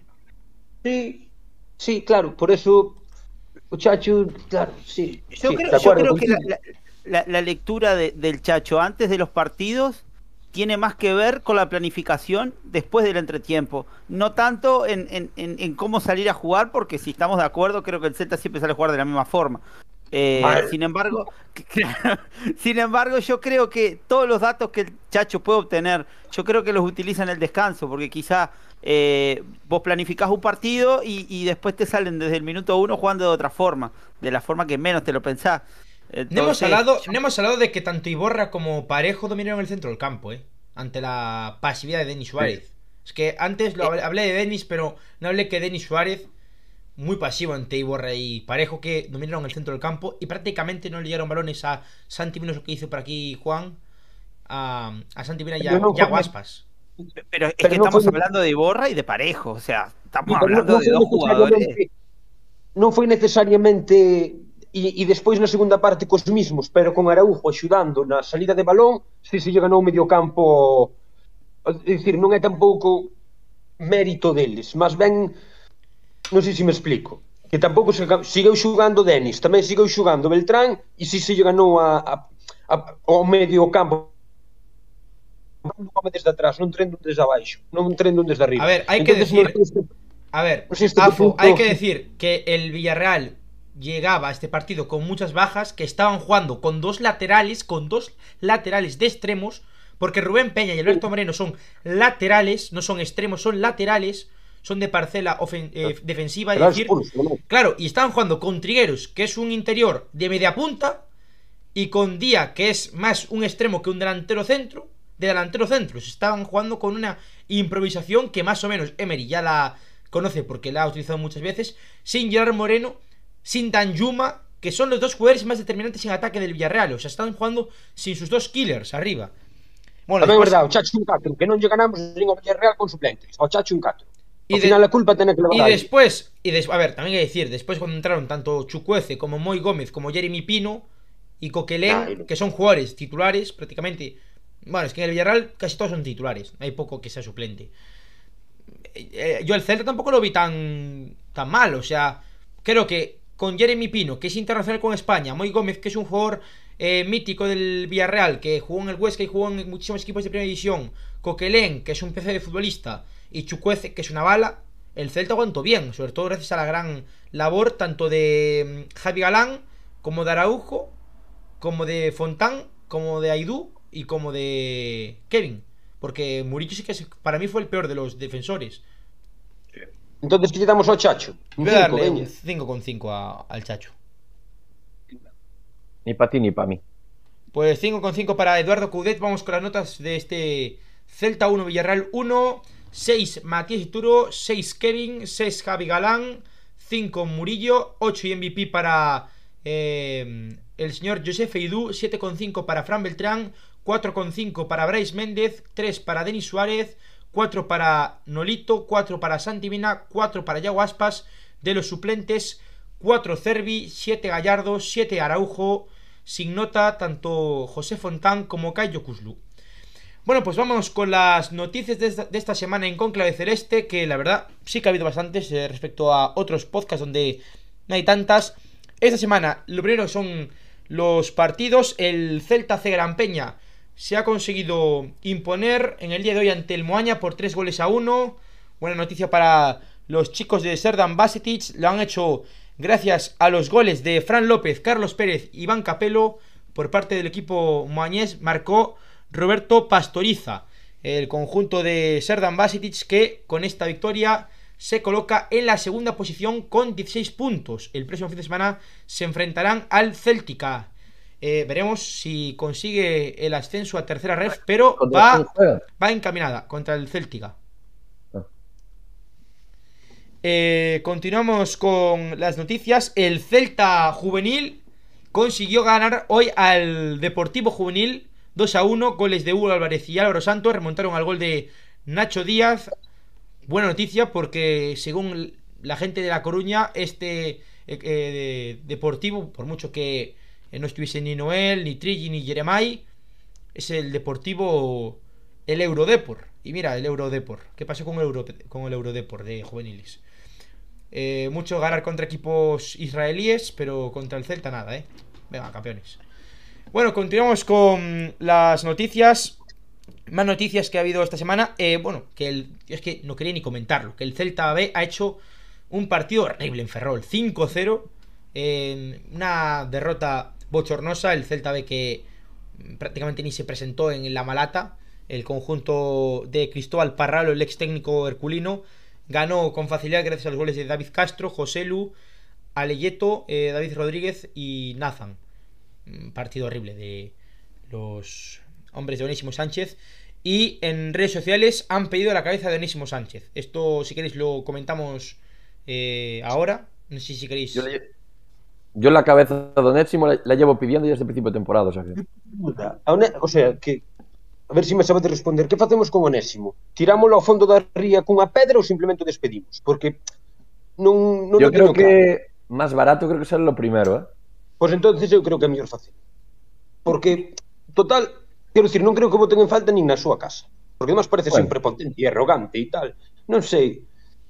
Creo que non está aportando nada. Creo que está restando ao proxecto deportivo. Xa non é que este restando a Celta B. Porque está al final restando, son resultados. Está restando en lo deportivo y en el trabajo de cantera. A mi modo de verlo. Yao Iglesias, ¿dónde estás? Es, es, es, que es muy, es muy difícil. Eh, a, a, mí realmente me sangra ver cómo teniendo jugadores tan exquisitos dentro del Celta B, tengamos una dificultad de poder sacar jugadores de ahí para poder rellenar en el primer equipo. Eh, eso, ya quiero hacer un paréntesis, quiero hacer un paréntesis porque están poniendo por el chat lo del derby juvenil. A ver, por favor, que es el Eurodepor, eh? un pouco de respeto, por favor, os lo pido, vale? Es el Eurodepor. Patimos, joder, deixado aos xogadores es ya un... tienen Instagram e ligan mucho. Que les vaya de puta madre. Venga, hablemos de fútbol. Que bien, metido, bien metido. No, yo creo que el, el Celta B eh, tiene un equipo para estar peleando peleando la, la, la, este, la primera ref. Y sin embargo, eh, yo creo que como estaba diciendo bien Mister y como dijo Afo, o sea, eh, eh, Onésimo está restando demasiado. Por, por lo que hemos comentado también no tiene una muy buena relación con el Chacho. Y realmente, o sea, tienes, está, estás bancando a un, a un técnico, a un, a un entrenador que, que te sale carísimo desde el punto de vista económico y además que no está haciendo nada, porque eh, tiene una plantilla para, para ganar el campeonato. Y sin embargo, no está haciendo nada. Y, y como, le, y, como le, y como le metes cuatro al, al Real Unión, te come cinco con el Ferrol. Eh, no, e, es un equipo. Es un equipo muy regular. Para mí, para mí o problema non son os xa os resultados do Celta B, que ao final son resultados e... Para mí lo máis preocupante en fin, es los pocos canteranos que hay, la verdad, porque es un equipo Esto que no es formador. Non ter canteráns, canteiráns e máis preocupante, os catro que tes que poden xogar ao xeito e poden completar unha convocatoria e incluso poden aportar nun partido, nos poder usar. É que eso claro.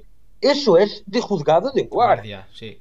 E toda esta mala relación, non o sei, pero non sei se non virá porque Onésimo Sánchez con sus galones, porque el tipo que se cree cousa deles, non sei se non virá a conto de que cando se fichou ao Chacho, el quería coller a primeira plantilla. Non hai quen me lo eh, quite de la eh, cabeza. E non, o sea, non, non sei. Te digo máis. Te digo. Falei con e cando dixeron, no, no, no, que viene un argentino. El se quentó, se cabreou con el club e desde aquela eh, odia al Chacho, odia al club e odia a todo. Solo quere estar aí para cobrar. Yo te digo, te digo que Onésimo, el día que fichó por el Celta B, la idea que tenía era eso. Dijo, bueno, me voy para el Celta B el día que echen a Óscar García, seguro que el candidato número uno soy yo.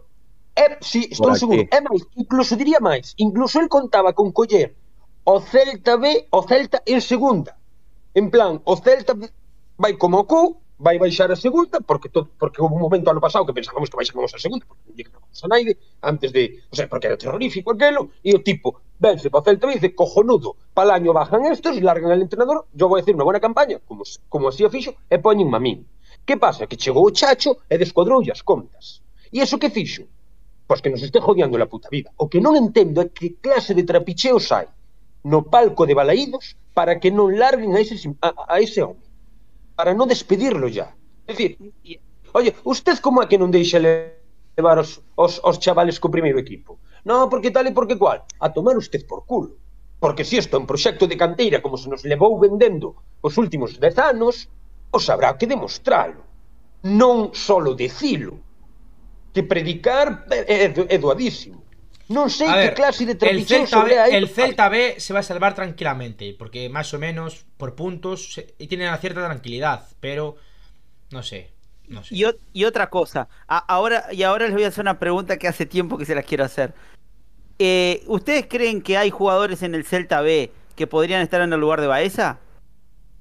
Sí. Porque ¿para, qué- ¿para qué estamos llevando a Baeza a- al banquillo? Si no entra en ningún partido, pagás una ficha por un jugador ¿Y por qué deja a? Gabri Veiga en el banquillo siempre? ¿Qué, qué obsesión tiene con dejar a Gabri Veiga, que es de los mejores canteranos que tenemos en el banquillo? O sea, ese señor, ese señor, te, tengo más idea yo de fútbol que ese señor, por favor, tío. Gabri Veiga en el banquillo. No, Estamos pero- locos, y, aparte, yo, yo creo que Ba- Baeza es un jugador que está yendo solamente a calentar el asiento. Porque no, no, no lo, ni lo Baeza, Baeza, consideran. Baeza, Baeza no tiene que estar en el Celta, eh, tiene que estar cedido en, en un segunda división como Sergio Carreira. Totalmente. Carreira, a Carreira lo pones y sabes que Carreira es, es hincha del Celta y va a salir a jugar con todo. Pero. No, no, yo eh, lo de Baeza sinceramente me lo vengo planteando hace tiempo. ¿Para qué el tipo lo tenés en el banquillo si vos podés traer uno del Celta B que va a rendir tres veces más? Tres veces más. Lo- incluso hasta- no- yo lo que no entiendo es que a Baeza en verano no se le diese salida. Porque tenía opciones de irse al Zaragoza y, y no el, sé Celta, fue. el Celta lo intentó, ¿eh? El Celta lo intentó, pero al final no fueron capaces. Pero el Celta lo intentó. Y lo van a. Hombre, de aquella se sonaba que estaba todo hecho y en, dijeron in- que en no, que en invierno, en él, invierno, no en invierno van a buscar otra vez la, la cesión, que hay varios equipos interesados en Baeza. Sí. O sea, que con Baeza sí están tranquilos porque Baeza va a salir. Pero es que lo que no entiendo, tío, que Gabri Veiga, que es un pedazo de jugador, que Miguel Rodríguez, que el otro día marcó un golazo, que a mí Miguel Rodríguez puedo discutir más o menos, que me gusta más o menos, pero tiene una calidad brutal. O Losada, que a mí, a, mí- mí, a mí cada jugador me puede gustar Para más mí o Miguel menos. Rodríguez, Miguel Rodríguez me parece un jugador sobrevalorado. Mm, Para mí está sobrevalorado. pero es bueno, es buen jugador. Y puede llegar a ser Yo bastante, sí. de momento no le vi. mm, Es que, ¿sabes qué Me Con Miguel. Rodríguez tiene momentos muy, muy, muy, muy eh, buenos y momentos muy, muy, muy bajos. Y es muy joven también. Date cuenta que tiene 18 años, ¿eh? Sí, sí, sí. sí. Es, es que Pero sabes Lozada o y que- Gabri. Sí, Afo. O que me chama a min a atención de Miguel, que, que bueno, que, que non só me chama a min. Cuando eres tan jovencito e tes esa capacidad física, porque o tipo, se me din que ten 30 anos, ten un físico dun home de tipo. Mm. Va. Eh, No, respecto, lo- al, respecto al Celta B, nada, acaba de concluir porque aún nos quedan varias cosas que, que opinar. El Celta B que se sitúa en la duodécima posición. Bueno, está hablando de que estamos con cierta tranquilidad. Y sí, porque estamos 7 puntos por encima del descenso. El descenso que lo marca el Bilbao Atlético con 11 puntos. El Celta B que está con 18. El próximo fin de semana recibiremos a la Extremadura, que está decimoctavo, con 9 puntos y en mitad de una situación horrible. Con, con falta de pagos y demás. Eh, más noticias. Ya no voy a hablar de mm, declaraciones post partido porque me parece que ahora mismo, pues no. Eh, nos ha tocado en la Copa del Rey el, el Ebro, el Club Deportivo Ebro, y jugaremos el próximo martes 30 de noviembre a las 9 de la noche en la Romareda ante el Club Deportivo Ebro. Primera ronda de la Copa del Rey. O sea que. mm, A ver qué pasa con ese partido. Una, una pregunta. Y el duelo eh, que ¿se será retransmitido, será retransmitido por Dazón. Vale, gracias, Javi. Es eso. Sí, sí, era eso, era eso. Sí, Porque por- se decía que iba a haber que se iba a retransmitir en varios canales, no sé qué movida, escuché por ahí, entonces era para, para confirmarlo. Sí. Eh, otra cosa, el Celta ha fichado para mm, el área mm, social a Raúl Rivas como responsable social y de explotación de Match Day. Esto, bueno, es algo eh, que se podría hablar en el próximo podcast porque tampoco es que sea muy brutal. Dime, dime.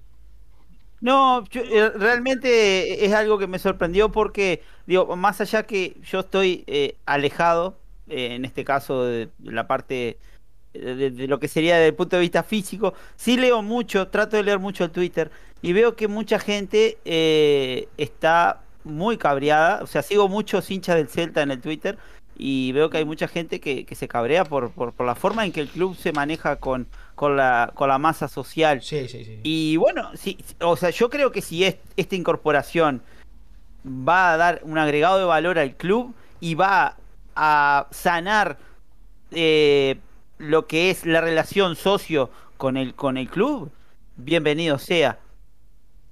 Eh, Esto, obviamente, eh, eh, esto son palabras. Vamos a ver si realmente eh, se va a hacer el trabajo que, que el, el hincha del Celta está esperando.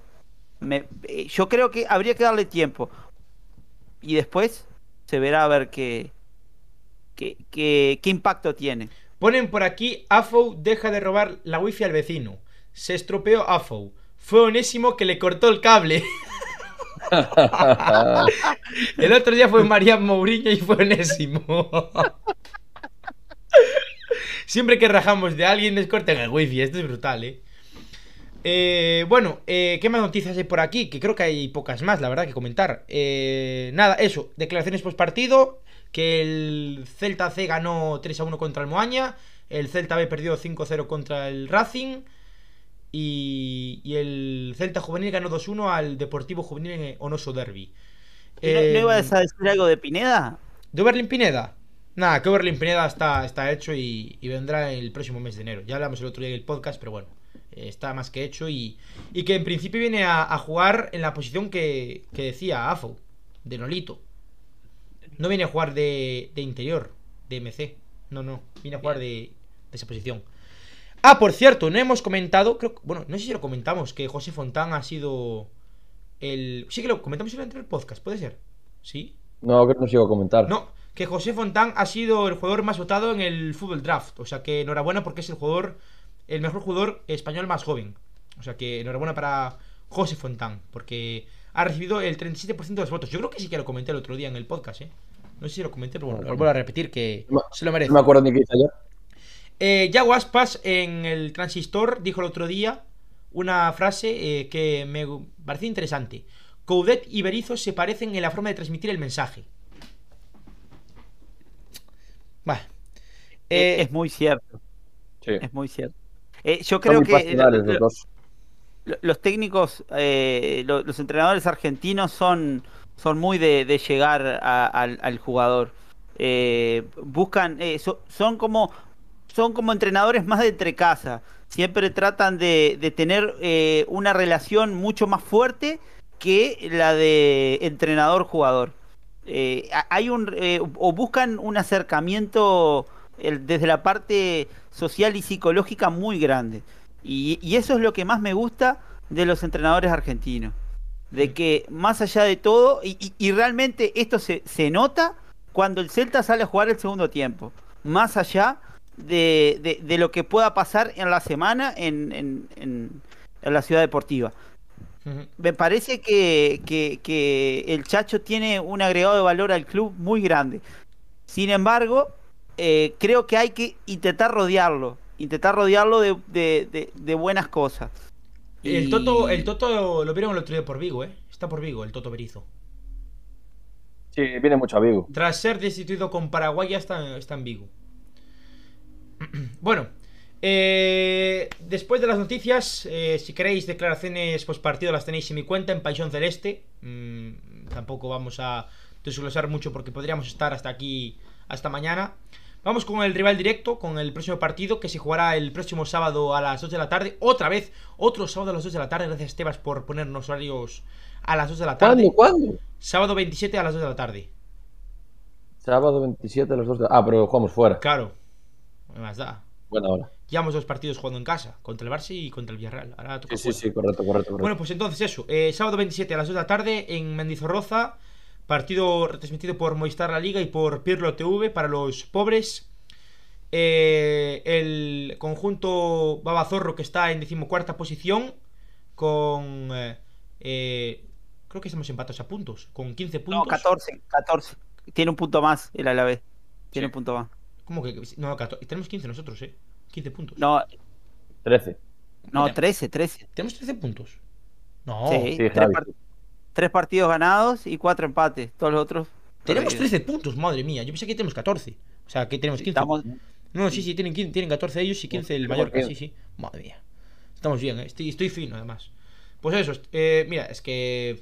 Pues más aún, ¿eh? Yo sinceramente, si perdemos este partido, echaría al Chacho. No soy de coña. O sea, por no, no, por, no por mal. Darle, Pero, no, pero darle un buen toque. eh, es que estamos con 13 puntos, ¿eh? O sea, acabo de... Yo pensaba que estamos mejor. De verdad, estamos con 15 o así. Cuidado, si perdemos este partido contra el Alavés, ojo. Ojo. por eso, por eso hoy te decía que. Me acabo de calentar, me acabo de. Igual acabo de Sí. decir. No, no, perdón, acabo de decir una burrada. Acabo de decir una burrada. O sea, me acabo de ver la clasificación. Lávate la boca, Javi. Sí, sí, sí, sí. No sé lo que acabo de decir. No, No, hombre, no. y- no, y a- no. Y otra cosa, te- Pero como, un toque como sí, un toque sí. rato, 15 puntos para terminar la primera ronda y el Celta no alcanza la mitad de puntos de salvación, que normalmente eh, serían 40 de 42 a 45 puntos. O sea, el Celta de estos 5 partidos tendría que sumar 9 como para tener 22 puntos y decir, bueno, está, Gente, Eh. gente, perdonad lo que acabo de decir del chacho. Perdonad, eh. Perdonad, tenía razón. Eh, me, se me acaba de. Se me acaba de ir la flapa. Pensaba que estábamos mejor, pero bueno, da igual. Eh, no. Pero un toque de atención sí que habría que darle. Eso, sí- eso sí que lo veo bien. Eso sí que lo veo bien. Bueno, continúo con eso. El Alavés que está con 14 puntos, 14 clasificado. Decimocuarto clasificado, perdón. Eh, victoria, victoria, empate, victoria, empate. Ayer desperdició ante el, eh, ante el Sevilla una gran oportunidad. Iban ganando 1-2. Al final les empató el conjunto hispalense. Y, nada, eh, el conjunto Gasteiztarra que se sitúa en la decimocuarta posición con 14 puntos. Ya no sé ni lo que estoy diciendo. Perdón por decirlo del Chacho, que yo banco mucho el Chacho, estoy a la Chachoneta, ya lo sabéis siempre, pero no sé por qué acabo de decir lo de la institución del Chacho, perdonad. Se me va a caer muchísimo. vamos a a ti del podcast. Continuamos con el rival directo. Eh, nada, el cuadro Babazorro que pierde a Chimo Navarro por lesión. Es la baja eh, más importante del conjunto mm, Gasteiztarra. Y después, eh, en cuanto a los jugadores destacados, tienen a Joselu, gran amigo del señor Peregrino. Aquí lo tenemos por, por el chat. Y después 3 por 3 imbatidas para el cancerbero Fernando Pacheco. Una para mm, Sibera.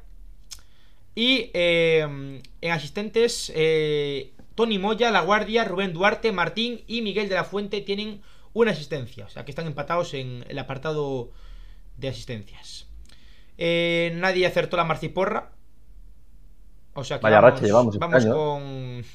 Vamos con. Con la marciporra, rápidamente. Yo, mira, voy a asegurar, yo voy a amarrar un empate. 1-1. Gol de. Gol del Pony. Yo voy a decir 0-1, gol de Yaguaspas. yo voy con un 0-0. sin gol. Bueno, Es- va- pues. va a ser un- Va a ser un partido complicado. Opinad ahí por el chat eh, lo que vosotros penséis. Veo por ahí algunos comentarios. 1-2, 0-2, 1-2, 0-1. Eh, id comentando por ahí por el chat, os iremos viendo. Positivo, Juanito, un 0-1 con gol de Baeza. Sí, Baeza no juega un partido, va a jugar aquí, va a marcar. Solo jodería. Bueno, pues hasta aquí el rival directo y la marciporra. Hacer de un mensaje mm, para, para todos vosotros. Eh, nada, eh, ya hemos sacado la peña fuera de show las bufandas. O sea que si, si queréis eh, comprar una bufanda de nuestra peña, pues lo podéis hacer mediante MD o correo electrónico. Los precios son eh, 6 euros para peñistas y 8 euros para no peñistas. O sea que, bueno, si queréis adquirir vuestra bufanda de la peña fuera de Shogo, pues lo podéis hacer mediante correo, mediante MD o en la cafetería tribuna frente al estadio Balaidos. Ya sabéis, nos quedéis sin vuestra bufanda de la peña fuera de Shogo. Y si Eh, no, haceros peñistas, ya que estamos. Hacéis peñistas. Eh, quiero hacer un mensaje. eh, hacer una mención de honor. Iba a decir un mensaje, no. Una mención de honor. Hoy estoy un poco espeso, la verdad. Son las 12 y cuarto de la noche. Estoy espeso, estoy espeso. Entre lo del chacho y demás. Ya ayer, ya ayer estabas espeso, ayer no eras tú. No, tengo un catarro encima que. Estoy espeso. Y una tienes catarro y una belleza, Javi.